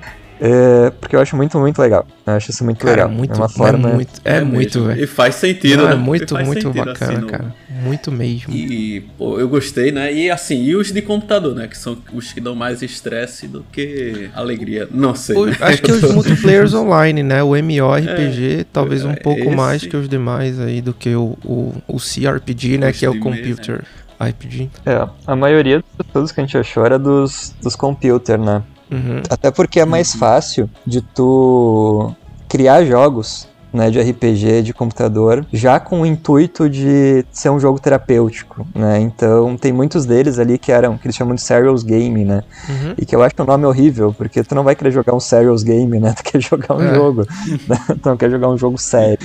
Pois Mas é. tem muito disso, então é mais fácil eles adaptarem protocolos de psicoterapia dentro do jogo. Então por isso que eu acho que isso apareceu mais ali na revisão. Tem alguma empresa especializada hoje no mercado que faz esse tipo de, de adaptação para os RPGs de computador? Cara, eu não vou saber te responder. né? Eu acho que tem, tem várias empresas até de, de, RP, de jogos eh, comerciais mesmo que acabam criando jogos sérios também, né? Ainda em parceria às vezes Uhum. com, com outros centros, né? E tem também algumas empresas que criam realmente não só o jogo sério ali, mas acho que isso é muito variável. Não sei se tem alguma empresa que represente isso de uma forma mais intensa aí no mercado. Entendi. Teria que dar uma pesquisada, eu não vou saber te responder. A gente tem essas definições, o, o estudo tá bem legal, ele tem, assim, essa parte toda da, da, da estrutura, né, tá correta. Eu vou pular pra uma pergunta aqui, que tá mais, que, que eu anotei aqui, né, que tá mais pra o, já na parte do final, né, dos resultados assim, que é que é o seguinte: como a gente alia assim essa questão? Porque você falou que o RPG é usado de uma forma complementar, né? Isso uhum. não necessariamente é o que vai resolver, né? Não é o que vai solucionar, assim, vamos dizer, do, do meu ponto de vista leigo, né? Uhum. Solucionar o problema da pessoa, mas é uma forma complementar e ele fala um pouco assim, essa questão de prevenção e depois também da, do uso depois como uma forma de tratamento, eu uma acho. Né? Ferramenta, né? Essa palavra, como... né? Uma ferramenta. Uhum. Como, é que, como é que isso seria assim? É, como é que a gente pode traduzir isso pra gente aqui, né? Que não, não entende. Como é que seria isso pra, na, na, na pra gente? Na né? prática. Pra, na, na prática, na linguagem popular, assim.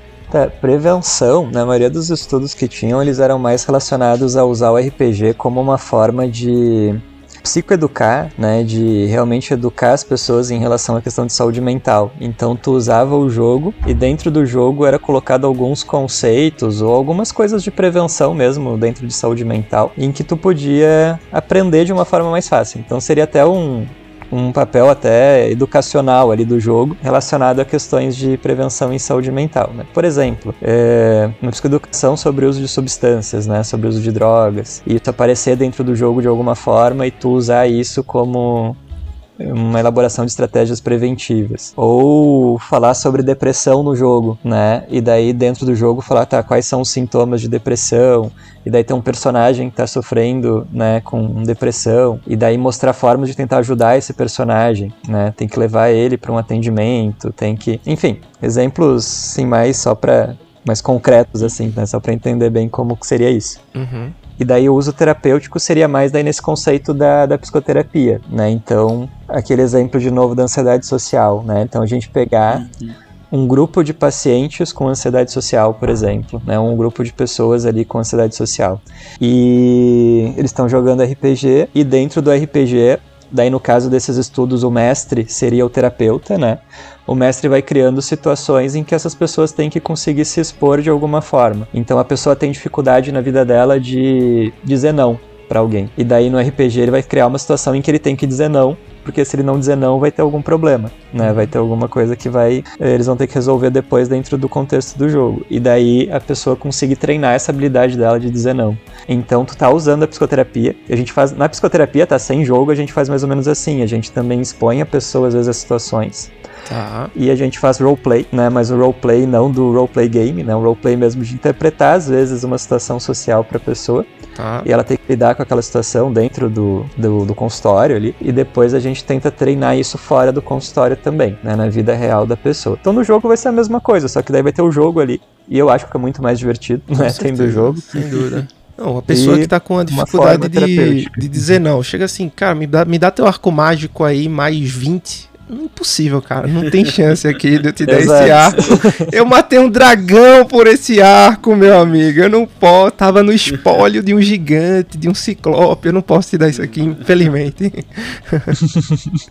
É bem isso, né? Então tu cria, tu usa, tu usa o jogo como uma forma benéfica aí para tu conseguir atingir o fim que tu quer, treinar habilidades. Uhum. Tem bastante coisa com pessoas com transtorno espectro autista, né? Tem bastante coisa com, com depressão, foi o que mais apareceu ali também nos, na nossa revisão. Tá, uma, uma dúvida. O, no caso, o terapeuta, ele é o narrador da mesa, certo? E ele recebe algum tipo de tratamento treinamento, perdão, de treinamento específico para, enfim, desempenhar esse roleplay game com, com os pacientes? Uhum. Seria o ideal, né? No caso, assim, como a gente não tem isso ainda bem consolidado na literatura, né? É, enfim, nos estudos, né, que a gente tem ainda são estudos muito pequenos, né? Não tem nenhum estudo tá. assim grande que a gente possa dizer, não, realmente isso funciona, né? Realmente isso é indicado. É, quem sabe a gente vai ter mais para frente. Eu acho que o, o, que a revisão traz muito é o potencial, né, do uso do RPG. É, eu pessoalmente acredito, né, que é uma ferramenta muito útil.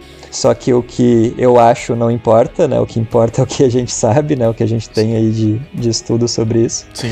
É, mas aí no caso seria isso, né? No caso, o ideal seria que fosse um terapeuta treinado dentro da técnica psicoterápica, né? Que vai ser aplicada, daí já pensando em técnicas mais consolidadas, né? Em tratamento. Uhum. E que também fosse treinado em jogar RPG, né? Alguém que sabe jogar RPG, Seja porque aprendeu jogando, né, com os amigos no ensino médio, ensino fundamental. Sim. E eu acho que é muito mais legal quando é assim, porque realmente a pessoa vai estar ali de corpo e alma, né, fazendo isso. Exato. Ou pode ter um treinamento, né? Daria pra fazer um treinamento assim, de repente, se a gente consegue descobrir que realmente usar um jogo seja RPG ou seja o que for, junto, né, numa terapia como uma ferramenta, funciona melhor do que se não usar o jogo, daí seria muito interessante criar programas de né, treinamento de terapeutas para conseguirem fazer as duas coisas, conseguirem usar a técnica psicoterápica dentro do contexto de jogo e treinar eles para serem mestres aí de RPG, né? Sim. E poderem aplicar isso para pacientes. Então, o ideal seria, né, ter um treinamento, porém, se a gente não tem o treinamento, mas a gente já joga RPG, a gente já foi treinado pela vida, né, jogar Exato. RPG. Tem a gente toda tem que saber fazer psicoterapia. Aham. É. Então, se a gente sabe fazer psicoterapia e sabe jogar, eu acho que dá pra conseguir né, conciliar. Claro que tem protocolos, né? Tem o pessoal ali do D20, por exemplo, que eu comentei. Eles já são, estão há 10 anos aí no mercado, né? São pessoal que já tem um protocolo específico, eles já têm uma metodologia de tratamento. Tá. Então, com certeza, né? É um pessoal que tem mais experiência, então eles vão saber fazer isso muito melhor do que se eu chegar hoje e resolver criar um RPG da minha cabeça e começar a aplicar em psicoterapia. O ideal seria que tivesse, né, protocolos padronizados e a gente fazer estudo com esses protocolos. Uhum. Porque daí sim a gente vai poder dizer, tá, esse protocolo funciona. E daí a gente vai poder replicar ele dentro, né, da regra de ouro. Eu acho que isso é importante também, né? Sim. Porque não adianta tu fazer um protocolo engessado que daí não vai perder toda a graça do jogo. Eu acho que tem que ter a flexibilidade aí da, da regra de ouro, Uhum. né?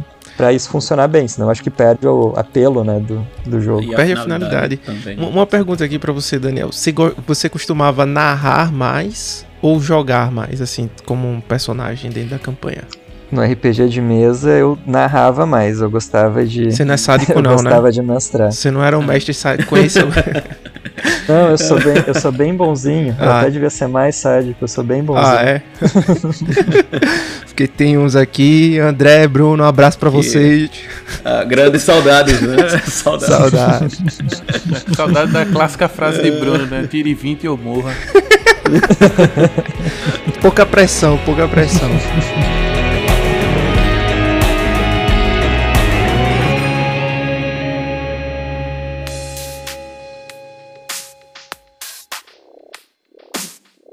Outra pergunta, acho que a gente estava tratando dela no início, mas acho que agora debater um pouco sobre ela, né? Que é até que ponto, vamos dizer, a gente estava falando né, de RPG e isso inclui né, os jogos de computador, os MMO, né? Então, em que ponto isso, vamos dizer, pode se tornar maléfico, isso pode ter um, efeito negativo? Como é que a pessoa pode perceber, né? esse Se blindar, ponto, né, pra que- isso e tal. é se blindar ou, ou até compreender que está nessa situação e algo não está correto e a partir daí deveria, vamos dizer, buscar uma talvez uma ajuda, uma orientação. Como é que seria, como é que seria seu conselho também em relação a isso? Uhum. Essa questão do, do uso problemático, né, de, de games e, enfim, de telas é uma coisa que tem crescido bastante, assim, tá, nos últimos anos. É, tem bastante estudo em cima disso, né, inclusive a ideia, né, que em breve já vai virar realmente uma um transtorno, né, psiquiátrico, é quando aquilo começa a causar realmente prejuízo, e você, né, dá um diagnóstico para isso e ter tratamentos específicos para isso. Uhum. Mas o que se tem, né, sobre uso problemático de, de internet, games, né, jogos, telas e tal, é que o problema maior é a relação que tu tem com o jogo, né? Não é tipo o tempo de uso, é, mas é muito mais realmente a relação. Se é uma relação problemática que vai começar a te causar problemas aí na tua vida. Alguns exemplos, tá? Pra isso ficar mais claro, assim. Vamos supor que tem um adolescente que tá jogando, ele não joga necessariamente 18 horas por dia, né? Eh, mas joga, sei lá, umas 5 horas por dia. Só que daí ele deixa de sair com amigos, né? Ele deixa de ter outros contatos sociais, ele deixa de ter tempo com a família, ele deixa de se alimentar bem, deixa de fazer as coisas do colégio, começa a ir mal, reprova, pega recuperação. Então isso já está começando a afetar a vida dele, né? E a gente consegue daí estabelecer que de fato é o jogo que está causando isso. Então a relação com o jogo está sendo problemática. Então essa pessoa talvez vai precisar de alguma intervenção, né? Então aí o jogo passou de ser algo legal, divertido, algo que está gerando bons momentos e começa a ser algo que está causando mais problemas para a vida dele. E é muito comum isso vir junto com outras coisas, né? Vir com sintomas depressivos, irritabilidade, né? A pessoa está jogando, mas ela não está gostando de jogar, ela está irritada com o jogo, né? Ela está ficando brava porque aconteceu alguma coisa ali, né? Ah, tem alguém ali que está tá jogando, né? Então o noob ali está atrapalhando o jogo, a pessoa se irrita, não está aproveitando, né, o jogo. Ou começa a discutir, né, com as pessoas. E nesse sentido, o MMORPG, tá? É o, a modalidade de jogo que está mais associada com, com problemas né, de adição em tecnologia e uso problemático. É, daí a gente pode pensar tá, em vários fatores relacionados, assim, do porquê que isso pode acontecer. Acho que não, não vem bem ao caso a gente entrar muito profundamente nisso.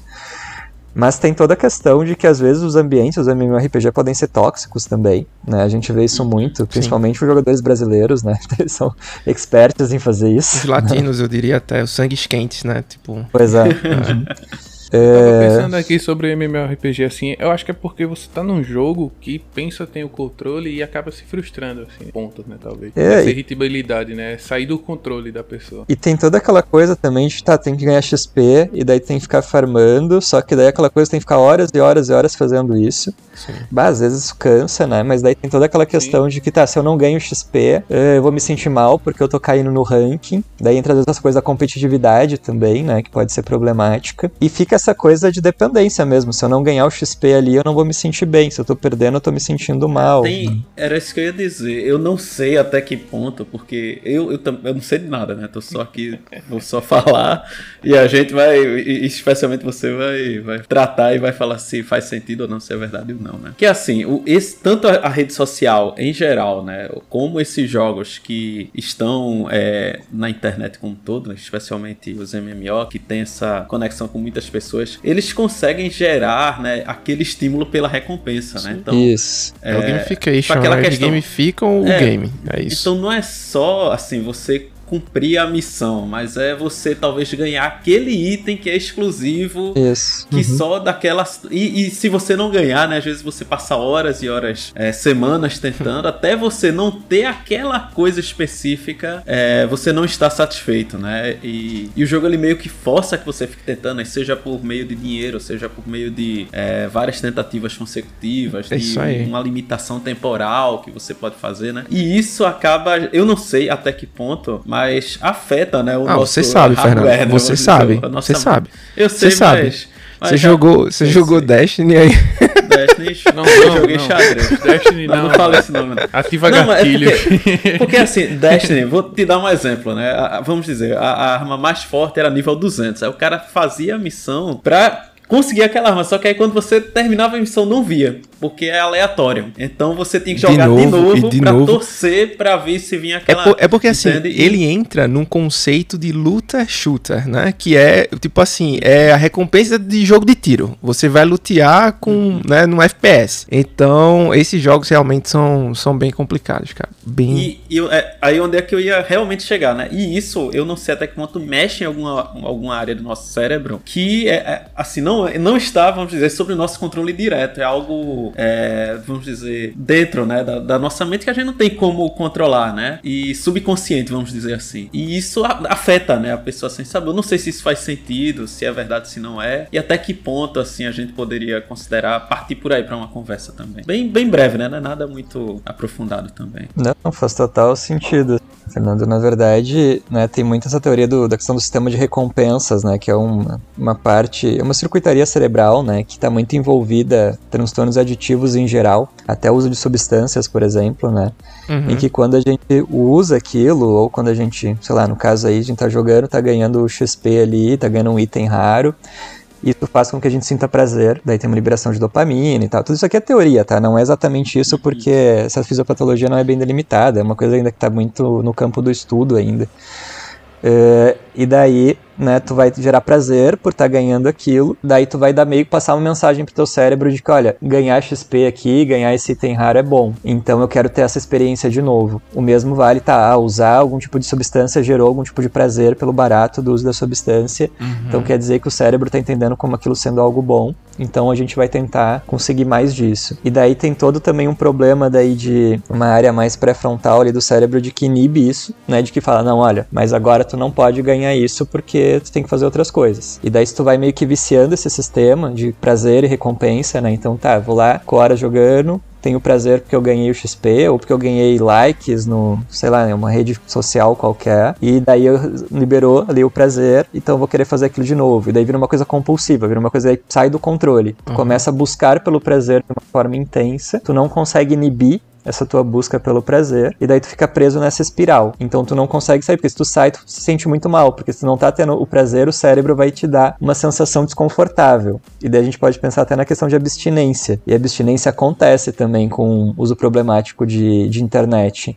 Então, às vezes, tipo, a pessoa que joga ali, né, com uso problemático, já tá tendo um monte de prejuízo, e ela tá jogando, e daí tu tira o jogo dela, né? Sei lá, o pai foi lá e tirou o cabo do, né, do computador, Da energia, da da internet, energia, da energia. Daí ela às vezes tem sintoma de abstinência, né? Aquela pessoa vai ficar mais irritada, é, a pessoa vai se sentir mal fisicamente. Né, ela pode começar com alguns sintomas depressivos, ou às vezes ela já tinha sintoma depressivo, e isso se intensifica. Então ela começa a ter sintomas mesmo de abstinência relacionado eh, ao uso da internet ali. Então é uma coisa bem complicada, né? Por isso que tem uma galera estudando isso para realmente pensar em formas, então, de tu ter uma boa relação com isso, com a internet. Porque a gente depende da internet hoje para tudo, né? E quando a gente pensa em jogo também, o problema não é o jogo, né? Sempre tem aquela visão moralista. Aham. O clássico é que jogos, jogos geram violência, né? Tem Sim. bastante estudo hoje em dia mostrando que não é, não é bem assim.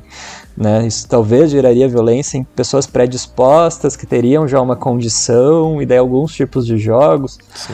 Mas essa visão moralista a gente não pode cair também nesse problema, né? Então o problema não é o jogo, né? não é o MMORPG. É, o problema é a relação que tu tem com ele, né? Tipo, o MMORPG pode ter um ambiente super agradável. Tu vai gerar uma comunidade dentro do MMORPG, pode fazer amigos que moram em outras regiões, tu pode propiciar, propiciar mais socialização por meio disso.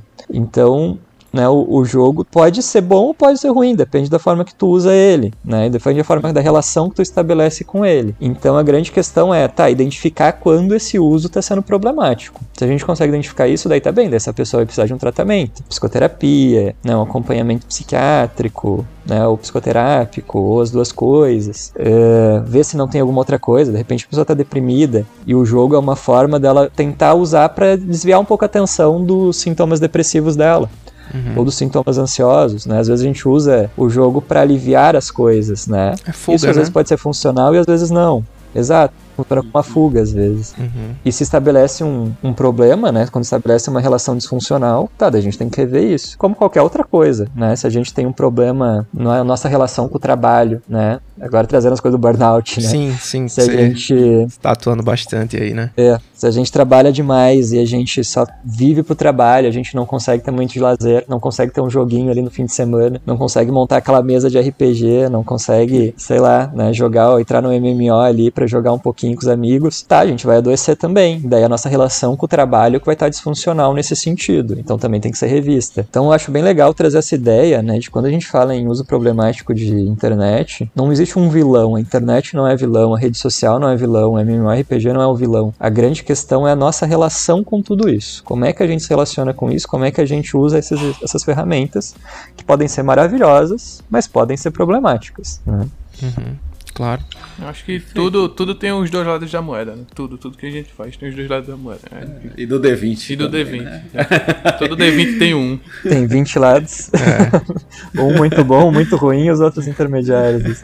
Exato. Então vamos entrar assim, de forma também breve, resumida, mas é, nessa questão dos resultados desse estudo, porque é, Daniel, a Ana e a. Como foi a Renata. supervisora e a Renata é, foram lá, pegaram 4 mil artigos. Eu vi que inicialmente foram vocês dois, né? Você e a Ana, né? Que começaram, buscaram, fizeram o dados com, com isso, usaram os critérios de, de inclusão, de exclusão, foram, chegaram lá no, no N final, avaliaram e aí, né? Resumindo, é, o que foi que vocês obtiveram? O que foi que é, que vocês acharam que é de mais relevante que podem compartilhar conosco, que é que também não se dá para tirar é, como conclusão a partir desses estudos, porque vocês pegaram estudos que foram feitos por é, outros pesquisadores em diversos lugares do mundo, usando métodos diferentes de RPG, um, é, faixa etária distinta, tudo assim, nada, é, nada muito padronizado, vamos dizer, não é uhum. sempre um número tanto de crianças ou de adolescentes jogando o mesmo RPG na mesma situação. Não, né? É algo totalmente aleatório. Então, como é que dá para chegar em uma conclusão tendo tantos dados assim e qual foi nessas né, conclusões e quais não foram também, né? O que é que a gente não pode afirmar uhum. a partir desse estudo? Né? Não, beleza. É, o que, que a gente encontrou assim de mais importante, né? O que, que foi bem interessante foi ver o quanto tem crescido né, os estudos em RPG. A maioria dos artigos eles são mais recentes, né, eles foram publicados ali a partir de 2011. Então significa que está sendo uma área que tem ganhado interesse aí da comunidade científica também. É, imagino muito que é o pessoal que cresceu jogando, né, e agora tá, tá pesquisando isso. Tá né, na vida acadêmica, né? né? Uhum. Isso, daí eu entro também acho que nessa turma. Com certeza. E o interessante assim foi ver também, né, que a maioria desses desses dessas intervenções com uso de RPG, eles foram muito mais né, no intuito daí desse uso terapêutico aliado às psicoterapias, né, que é aquilo que a gente estava conversando de usar o, o jogo como uma ferramenta dentro de um processo psicoterápico e tem alguns resultados interessantes, né? Mas como os estudos são muito diferentes um dos outros, né? as metodologias deles são muito diferentes, a gente não consegue padronizar e dizer, não, realmente funciona né, essa intervenção, porque cada um fez de um jeito diferente e a gente não consegue padronizar isso, né, com base nos estudos que a gente tem. Então, né, a grande conclusão é que na verdade precisa de mais estudos assim sobre o assunto e estudos experimentais, né? Porque a maioria dos estudos que a gente teve eles não eram experimentais também, né, que a gente encontrou na literatura. Então não era um estudo assim que pegava realmente, tá, eu vou pegar essas pessoas que estão com problema X e vou colocar elas para jogar RPG junto com psicoterapia ou só jogar RPG e daí eu vou acompanhar elas depois que elas jogaram RPG para ver se elas melhoraram no problema X, né? Então não teve esse aspecto experimental na maioria dos estudos. Teve uma parcela deles que teve, né, mas foi uma minoria. E o que a gente precisa para poder de fato, né, chegar e dizer não, RPG funciona para como uma ferramenta psicoterápica, a gente pode começar a usar isso, é ter estudos bem delimitados, né, estudos bem delineados assim sobre é, o uso de RPG junto com psicoterapia, em que a gente tivesse né, comparadores, né, então a gente conseguisse ter um grupo que jogou RPG e um grupo que não jogou, fez outro tipo de intervenção, e comparar esses grupos e ver se melhorou mais em um, melhorou mais no outro, ou se foi igual a melhora, e comparar também com um grupo que não fez nenhum tipo de tratamento para a gente ver se os outros dois né, são melhores do que, Sim, do claro. que não fazer nada, por exemplo. E daí realmente a gente vai conseguir começar a dizer que não, realmente isso é uma estratégia que, que funciona. Tem algumas iniciativas, tá, nos bastidores aí que eu sei que tem um pessoal começando a fazer isso. Então talvez nos próximos anos a gente vai ter mais coisa, uma coisa mais consolidadas, né, sobre, sobre esse uso de, de RPG em saúde mental. E daí, claro, pensar em qualidade de estudo, né? Que a gente, o ideal é que sejam feitos estudos realmente bem bonitinhos, metodologicamente falando, assim, para a gente poder tirar vieses, né? Porque se a gente for pensar, né? Ah, eu como pesquisador, para mim, né, por uma questão pessoal, eu gostaria muito de que de fato RPG fosse mais efetivo do que outro tipo de psicoterapia para uhum. para tratamento de uma patologia. Então já tem o meu viés aí também. Então o ideal é, é que seja já esse, esse risco, né, de querer já montar o estudo para provar isso, né? Que é, aí seria uma, uma relação incorreta, né, do pesquisador com, com seu objetivo, com a sua hipótese. Então tem algumas ferramentas metodológicas para a gente conseguir tirar esse viés, né? Então a gente pode, por exemplo, cegar o avaliador. Então a pessoa que está aplicando o estudo não vai saber qual é o grupo que está jogando RPG e qual é o grupo que não está. Ele fica cegado em relação a isso. Então tu já tira esse viés, por exemplo.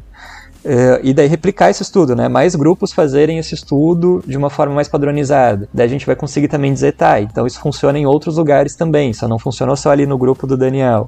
Então é uma forma também da gente conseguir dizer que né, esses estudos realmente são dignos de confiança. E na revisão que a gente fez, né, desses estudos que já tinham, né, já tinham sido publicados, a qualidade deles não foi muito boa, assim, né? Então foi uma qualidade baixa, assim, na maioria dos estudos tirando tá, alguns que eram relacionados a um, um RPG de computador que chama Sparks, tá? Uhum. Que ele é um RPG que ele foi criado dentro de uma lógica de uma terapia, que é a terapia cognitivo-comportamental, que é um RPG single player de computador, e ele foi criado para fins terapêuticos. Então ele não é um jogo que o pessoal estava jogando para se divertir. Ele foi um jogo desses que foi criado para tratar depressão. Tá? E os estudos com o Sparks foram estudos mais bonitinhos, tá? Então o Sparks tem uma qualidade melhor, assim. É, mas isso é o que a gente tem, assim, é, na literatura até a, então, né? Mas agora com essas novas iniciativas, talvez a gente consiga dizer que não, RPG de mesa tem esses benefícios, os LARPs vão ter os benefícios também, os outros tipos de RPG também vão ter algum benefício, alguma patologia específica ou para treinamento de habilidades. Eu, particularmente, estou muito interessado em estudar treinamento de habilidades sociais em pacientes com transtorno espectro autista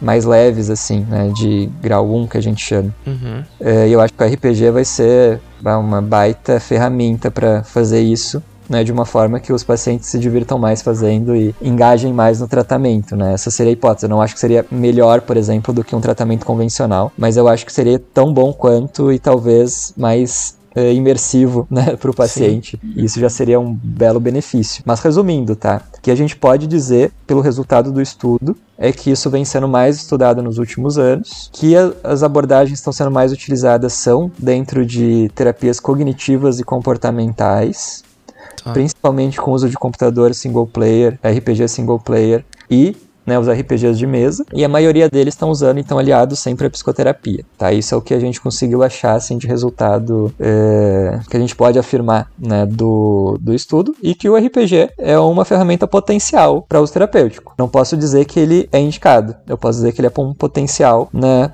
para a gente usar como ferramenta terapêutica, mas que ele é divertido, ele é, isso eu posso afirmar, né? Porque daí a gente... Todo mundo aqui é unânime. já sabe. Algum comentário, Cláudio? Não sobre isso, acho que acho que o Daniel fechou muito bem. Só que eu queria trazer um ponto que você trouxe aqui na parte de, de discussão, né, do, do artigo. É, e eu acho interessantíssimo porque a gente falou sobre game terapia aqui. Enfim, aí a gente trouxe outro amigo nosso de infância que é médico, mas a gente abordou um pouco mais da gamificação voltada para a reabilitação do movimento. Então, uhum. tornar aquela fisioterapia, né, tornar aquele, aqueles movimentos repetitivos em algo lúdico tal como é esse método que vocês pensam em abordar é, para tratar certos transtornos, né? E a gente falou empiricamente na época, e eu queria trazer, já que você é de uma área de, de atuação muito mais digamos assim, aderente a, a, esse nível de discussão, que foi algo que percebemos, a gente conversou e discutiu várias vezes sobre isso aqui no podcast, mas de maneira totalmente, é, assim, é, leve, né? Sem nenhum dado científico, sem nada. Que foi durante a pandemia cara. Eu acho uhum. que a gente viveu um momento muito atípico na história da humanidade, onde tivemos que nos enclausurar, né? De maneira meio que forçada. É, forçada, né? Por conta dessa, desse vírus. E eu vi muita gente, cara, mas muita gente, assim, do meu círculo de amigos, principalmente, não dos amigos próximos, mas dos, das pessoas que trabalhavam comigo, e tirar esse acesso à rua, esse trânsito, essa cervejinha da sexta-feira fez muito mal para essas pessoas. Uhum. Eu acho que estudos vão surgir, eu não sei se perdeu-se o time, em relação à produtividade desses profissionais, em relação a uma série de fatores durante esse período pandêmico, que foi aquele período de maior enclausuramento. Só que eu e meus amigos falaram, porra, a gente não tá sentindo tanto isso, né? Por quê? Porque eu abri o Discord e conversava com os caras do mesmo jeito como eu fazia quase todas as noites há 10 anos já, sabe? Então, vieram as obrigações veio o mestrado Fernando, veio o doutorado, veio o casamento, foi. Então, assim, tudo isso a gente continuou mantendo de maneira muito mais próxima em ambientes virtuais, onde o jogo, seja ele de RPG ou seja ele digital, né, de computador, ele mantinha esse elo entre os amigos, entre as pessoas. Então assim, cara, nada mudou, digamos assim, sabe, pra gente. Eu queria que você falasse um pouquinho desse efeito, né? É, eu conheci gente que se afogou no, no trabalho, cara, trabalho, uhum. trabalho, assim, entrou pro home office, o cara pegava de sete e meia da manhã e nove, nove e meia da noite ainda tava mandando e-mail, sabe? Não conseguia fazer essas desassociações é dentro né? do ambiente de casa, né, do ambiente familiar. O cara não conseguia ver que aquilo ali era um escritório que ele estava trabalhando, seja o que fosse, e depois, cara, ele ia para a sala e ele ia ter que ter o momento dele de, de relaxar, de descansar, enfim. E eu vi que Cara, o jogo, ele deixou a pandemia pra gente mais leve, sabe? Esses impactos uhum. foram dirimidos graças aos jogos de videogame, sabe? Eu queria que você discorresse um pouco sobre, sobre sua opinião, sobre pode ser uma opinião pessoal ou sobre produção científica, ou alguma coisa que tem escrito sobre isso também, tá? Uhum. Não, beleza. Acho que realmente na pandemia foi uma surpresa aí para todo mundo e atingiu todo mundo, né? Alguns Sim. De uma forma mais leve, né? Mais tranquila, outros de uma forma muito intensa, né? É, pensando dentro dessa área de, de psiquiatria, né? De saúde mental, a gente observa muito isso ainda, né? Uns resquícios da pandemia. Uhum muita gente que piorou muito durante a pandemia, né? Muita gente que adoeceu psiquicamente. Tem alguns estudos já sobre isso saindo, tá? E aí vai continuar saindo, imagino, tá? Tem bastante coisa que foi pesquisada durante a pandemia. Alguns estudos trazem que não aumentou tanto assim o número de transtorno mental, porém aumentou a gravidade de sintoma, né? E serviu como um gatilho ali para algumas pessoas que talvez já fossem mais predispostas, né? Iniciassem com transtornos mentais. Trabalhando com infância, né? Como eu sou psiquiatra da infância e adolescência, né? Trabalho com adultos também, mas na infância a gente observa muito assim, realmente, a retirada do contato social e que para adolescente, principalmente, isso é importantíssimo, né, para o desenvolvimento deles mesmo. Sim. Foi bem complicado, né? Então muita gente muito mal, né? por causa dessa falta desse contato social ali durante o período da pandemia e muita gente com dificuldade muito grande de voltar para o contato social depois que a pandemia é, deu uma baixada. Né? E essa questão de a gente usar então recursos para minimizar esse dano, que era um dano inevitável, né? Porque realmente a gente tinha que se proteger na pandemia, ajudava a aliviar um pouco, né? Por exemplo, o realmente essa questão de tu manter um contato social pelo Discord, manter um contato social com os amigos de alguma outra forma, é, fazer coisas para lazer, né? Conseguir equilibrar a vida de trabalho, né? Vida de lazer. Então aí os jogos vão entrar muito também como uma forma da gente conseguir ter momentos ali prazerosos, ter momentos divertidos com os amigos. Então, então, realmente acaba servindo como uma forma de enfrentamento a essa situação né, aversiva aí, que é a pandemia. Uhum e em que a gente consegue prevenir muita coisa, né? Quando consegue se proteger e consegue dar mais qualidade de vida para nós mesmos, assim. O jogo é um exemplo, né? Pode ter outras coisas. Tem gente que aprendeu a tocar instrumento musical durante a pandemia, né? Tem amigos meus que aprenderam, né, tipo, línguas, né, durante a pandemia e acharam isso máximo. Então a gente tem que, né, usar os recursos que a gente tem ali para lidar com essa situação. E acho que o jogo realmente pode servir como uma forma de aliviar né, muito do estresse causado por isso e propiciar esse contato social que a gente perdeu por estar tá, tá enclausurado em casa ali, né?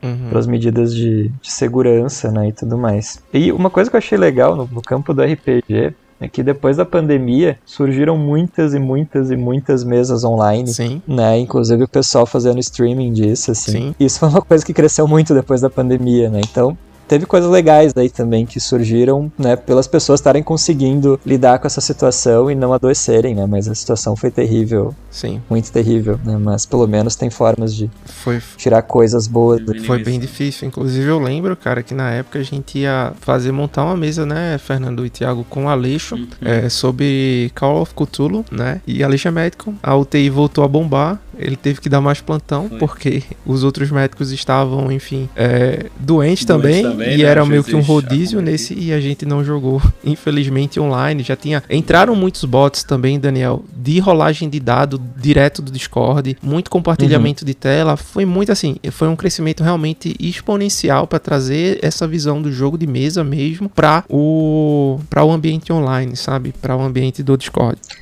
E é muito legal que essas coisas hoje em dia, né? A gente não pode mais dizer, tipo, ah, ambiente virtual, ambiente real, é. né? E a gente disse isso algumas vezes durante a nossa, nossa conversa aqui. Mas hoje em dia é tudo, tudo integrado, é né? Tudo um só. É um ambiente só. É, é tudo um só.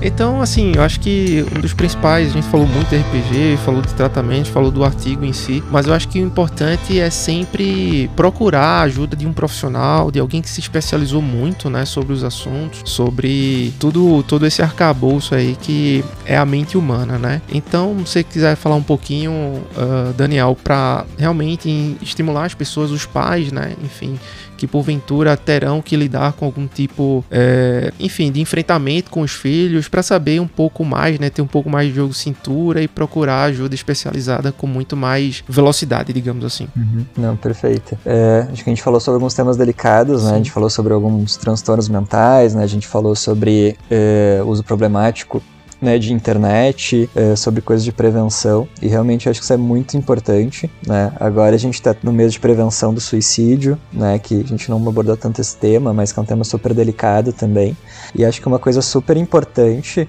né, é justamente a gente, quando perceber né, em nós ou em alguma pessoa próxima de nós, que a pessoa está mudando, né, o jeito dela se comportar, né, que a pessoa está apresentando um sofrimento muito grande relacionado a sintomas de ansiedade, né, depressão, irritabilidade, né, quando parece que ela deixa de ser a pessoa que ela era e começa a ter vários prejuízos aí, né, tanto em vida pessoal, em vida laboral, né? Às vezes até aquela pessoa que antes estava ali sempre presente, né? Tava né, jogando com a gente ali, de repente a pessoa para de ir e a pessoa não tá legal, né? Ou a gente percebe que a pessoa tá de um jeito diferente, ou a gente percebe que a gente tá sobrecarregado, que a gente não está conseguindo lidar bem com as nossas emoções, com o que, que a gente está sentindo, é sempre importante pensar que talvez seja um momento de buscar alguma ajuda, né? Às vezes a busca por ajuda, e é difícil, né, a gente é, aceitar a nossa vulnerabilidade, dizer que a gente precisa de ajuda, mas acho que a busca por ajuda é o passo principal, assim, para qualquer tipo de tratamento. Se a gente consegue buscar essa ajuda e consegue se abrir para isso, e daí a gente pode, né, no caso de saúde mental, buscar um atendimento psicoterápico, né, com, com psicólogos, né, ou com psiquiatras psiquiatras, né, para fazer algum tratamento de algum quadro depressivo, algum quadro ansioso, é, uma dificuldade de lidar né, com a nossa relação com alguma substância, com o jogo, com a internet, é, ou com o trabalho, né, ou com qualquer outra situação, e aquilo começar a estar tá realmente nos atrapalhando. É importante pensar que, enfim, tem alternativas de tratamento, né? Tem várias formas de tratamento possíveis. De repente a gente pode até jogar um elemento lúdico nesse tratamento também, né? E tem vários profissionais que fazem isso de diferentes formas, não precisa ser só com RPG. Então a importância disso, né? De buscar ajuda quando as coisas não estão bem né, buscar um profissional né, habilitado, né, alguém que está trabalhando com isso, estudando isso, tem experiência nisso. Acho que isso é bem importante, né? Isso vai fazer com que a gente previna muitas coisas e entre elas, talvez a mais importante, né, o suicídio, mas prevenir também vários outros problemas aí que podem acontecer. Então, essa importância de pedir ajuda, acho que é sempre importante frisar e deixar destacado né, em qualquer conversa que a gente tenha sobre saúde mental. Claro, sem dúvida. Eu achei esse, é, esse episódio bem construtivo mesmo assim, e realmente essa parte de você pedir ajuda é uma coisa muito importante e, e assim, ultimamente eu estou nessa também, nessa batalha diária. De suma importância você se aceitar realmente, você se cuidar, né? Isso eu acho que é o, o, a palavra mais assertiva a se falar, é, é você se cuidar, né? é importante. E não subestimar seus sentimentos, né? Isso é que é o mais importante ainda. E pra então, cuidar, às vezes a gente precisa de ajuda, né? Mas a gente não consegue se cuidar sozinho, né? Então. Exatamente, exatamente. Ainda mais nas fases que a gente passa ultimamente, nesses últimos anos. Inclusive, o, o podcast nasceu durante a pandemia, né? No começo, no começo entre aspas, aqui. Voltando com a cadeira office no banco de trás. Exatamente. Essa piada aí é a piada interna mais externa que existe, Cláudio. Enfim. E eu, como eu sempre, sempre termino assim o episódio, é a minha frase que eu já tô levando pra vida, que é, é um grande abraço e tenha um bom dia. Então, Daniel, é, muito obrigado pela, pela participação, por ter se disposto aí a tirar um, tempo e conversar com a gente sobre isso. É, esse episódio né, vai ser liberado no, no mês de setembro, que é um mês importante, é, de, importante né, na, na batalha aí, né, para melhoria, né, da saúde mental das pessoas, para o bem-estar e prevenção, né? E outros aspectos. Prevenção. A prevenção ao suicídio, que é extremamente relevante e é, é, muito obrigado aí pela participação e por ter compartilhado né, esse, esse seu conhecimento. É, e até mais aí, pessoal. Até um próximo episódio. E você, Daniel, muito obrigado e que tenha também excelentes, é, uma, uma excelente carreira aí, né? E que continue ajudando a galera é, do jeito que você assim faz melhor, né? Que é né, através da, das suas orientações, da, de, de tudo, né? Do seu trabalho como todo. Muito obrigado. Eu agradeço, gente. Pode, pode falar, muito obrigado pode falar, pelo pode convite. falar, Daniel sabia se eu podia. Posso? Pode, pode, pode. tá. Então tá, muito obrigado, né? Eu agradeço muito pelo convite, né? Foi muito legal, né? O papo aqui com, com vocês. É, espero que a gente tenha mais novidades aí nesse, nesse mundo do, do estudo em jogos aí, saúde mental também daqui para frente, né? Nos próximos anos. E, enfim, fico muito feliz mesmo com o convite, né? Qualquer coisa, estamos aí. Né? E parabéns pelo projeto aí de vocês, muito legal, né? E vocês estão de parabéns e fico muito feliz de ver vocês animados tocando isso aí. Né? Então, muito obrigado pelo convite. Foi uma honra participar aí com vocês. Cara, muito obrigado. De verdade, assim, foi. É, a gente fala sempre, né? Tá, tá muito interessante as pessoas que a gente tá conhecendo, os projetos e agora os artigos, né? Isso tem sido de, de suma importância porque, como você falou, né? Chegou a geração da gente na, na produção literária, com base naquilo que vivenciou ali na, na transição da, da adolescência para a fase adulta. E isso tem sido muito importante ver que cada vez mais temos assuntos efervescentes, assim como RPG, em ambientes de tratamento, em outros ambientes bem mais complexos, digamos assim. Uma pergunta que eu vou lhe fazer, Daniel, só para fechar aqui, você tá vai jogar Starfield?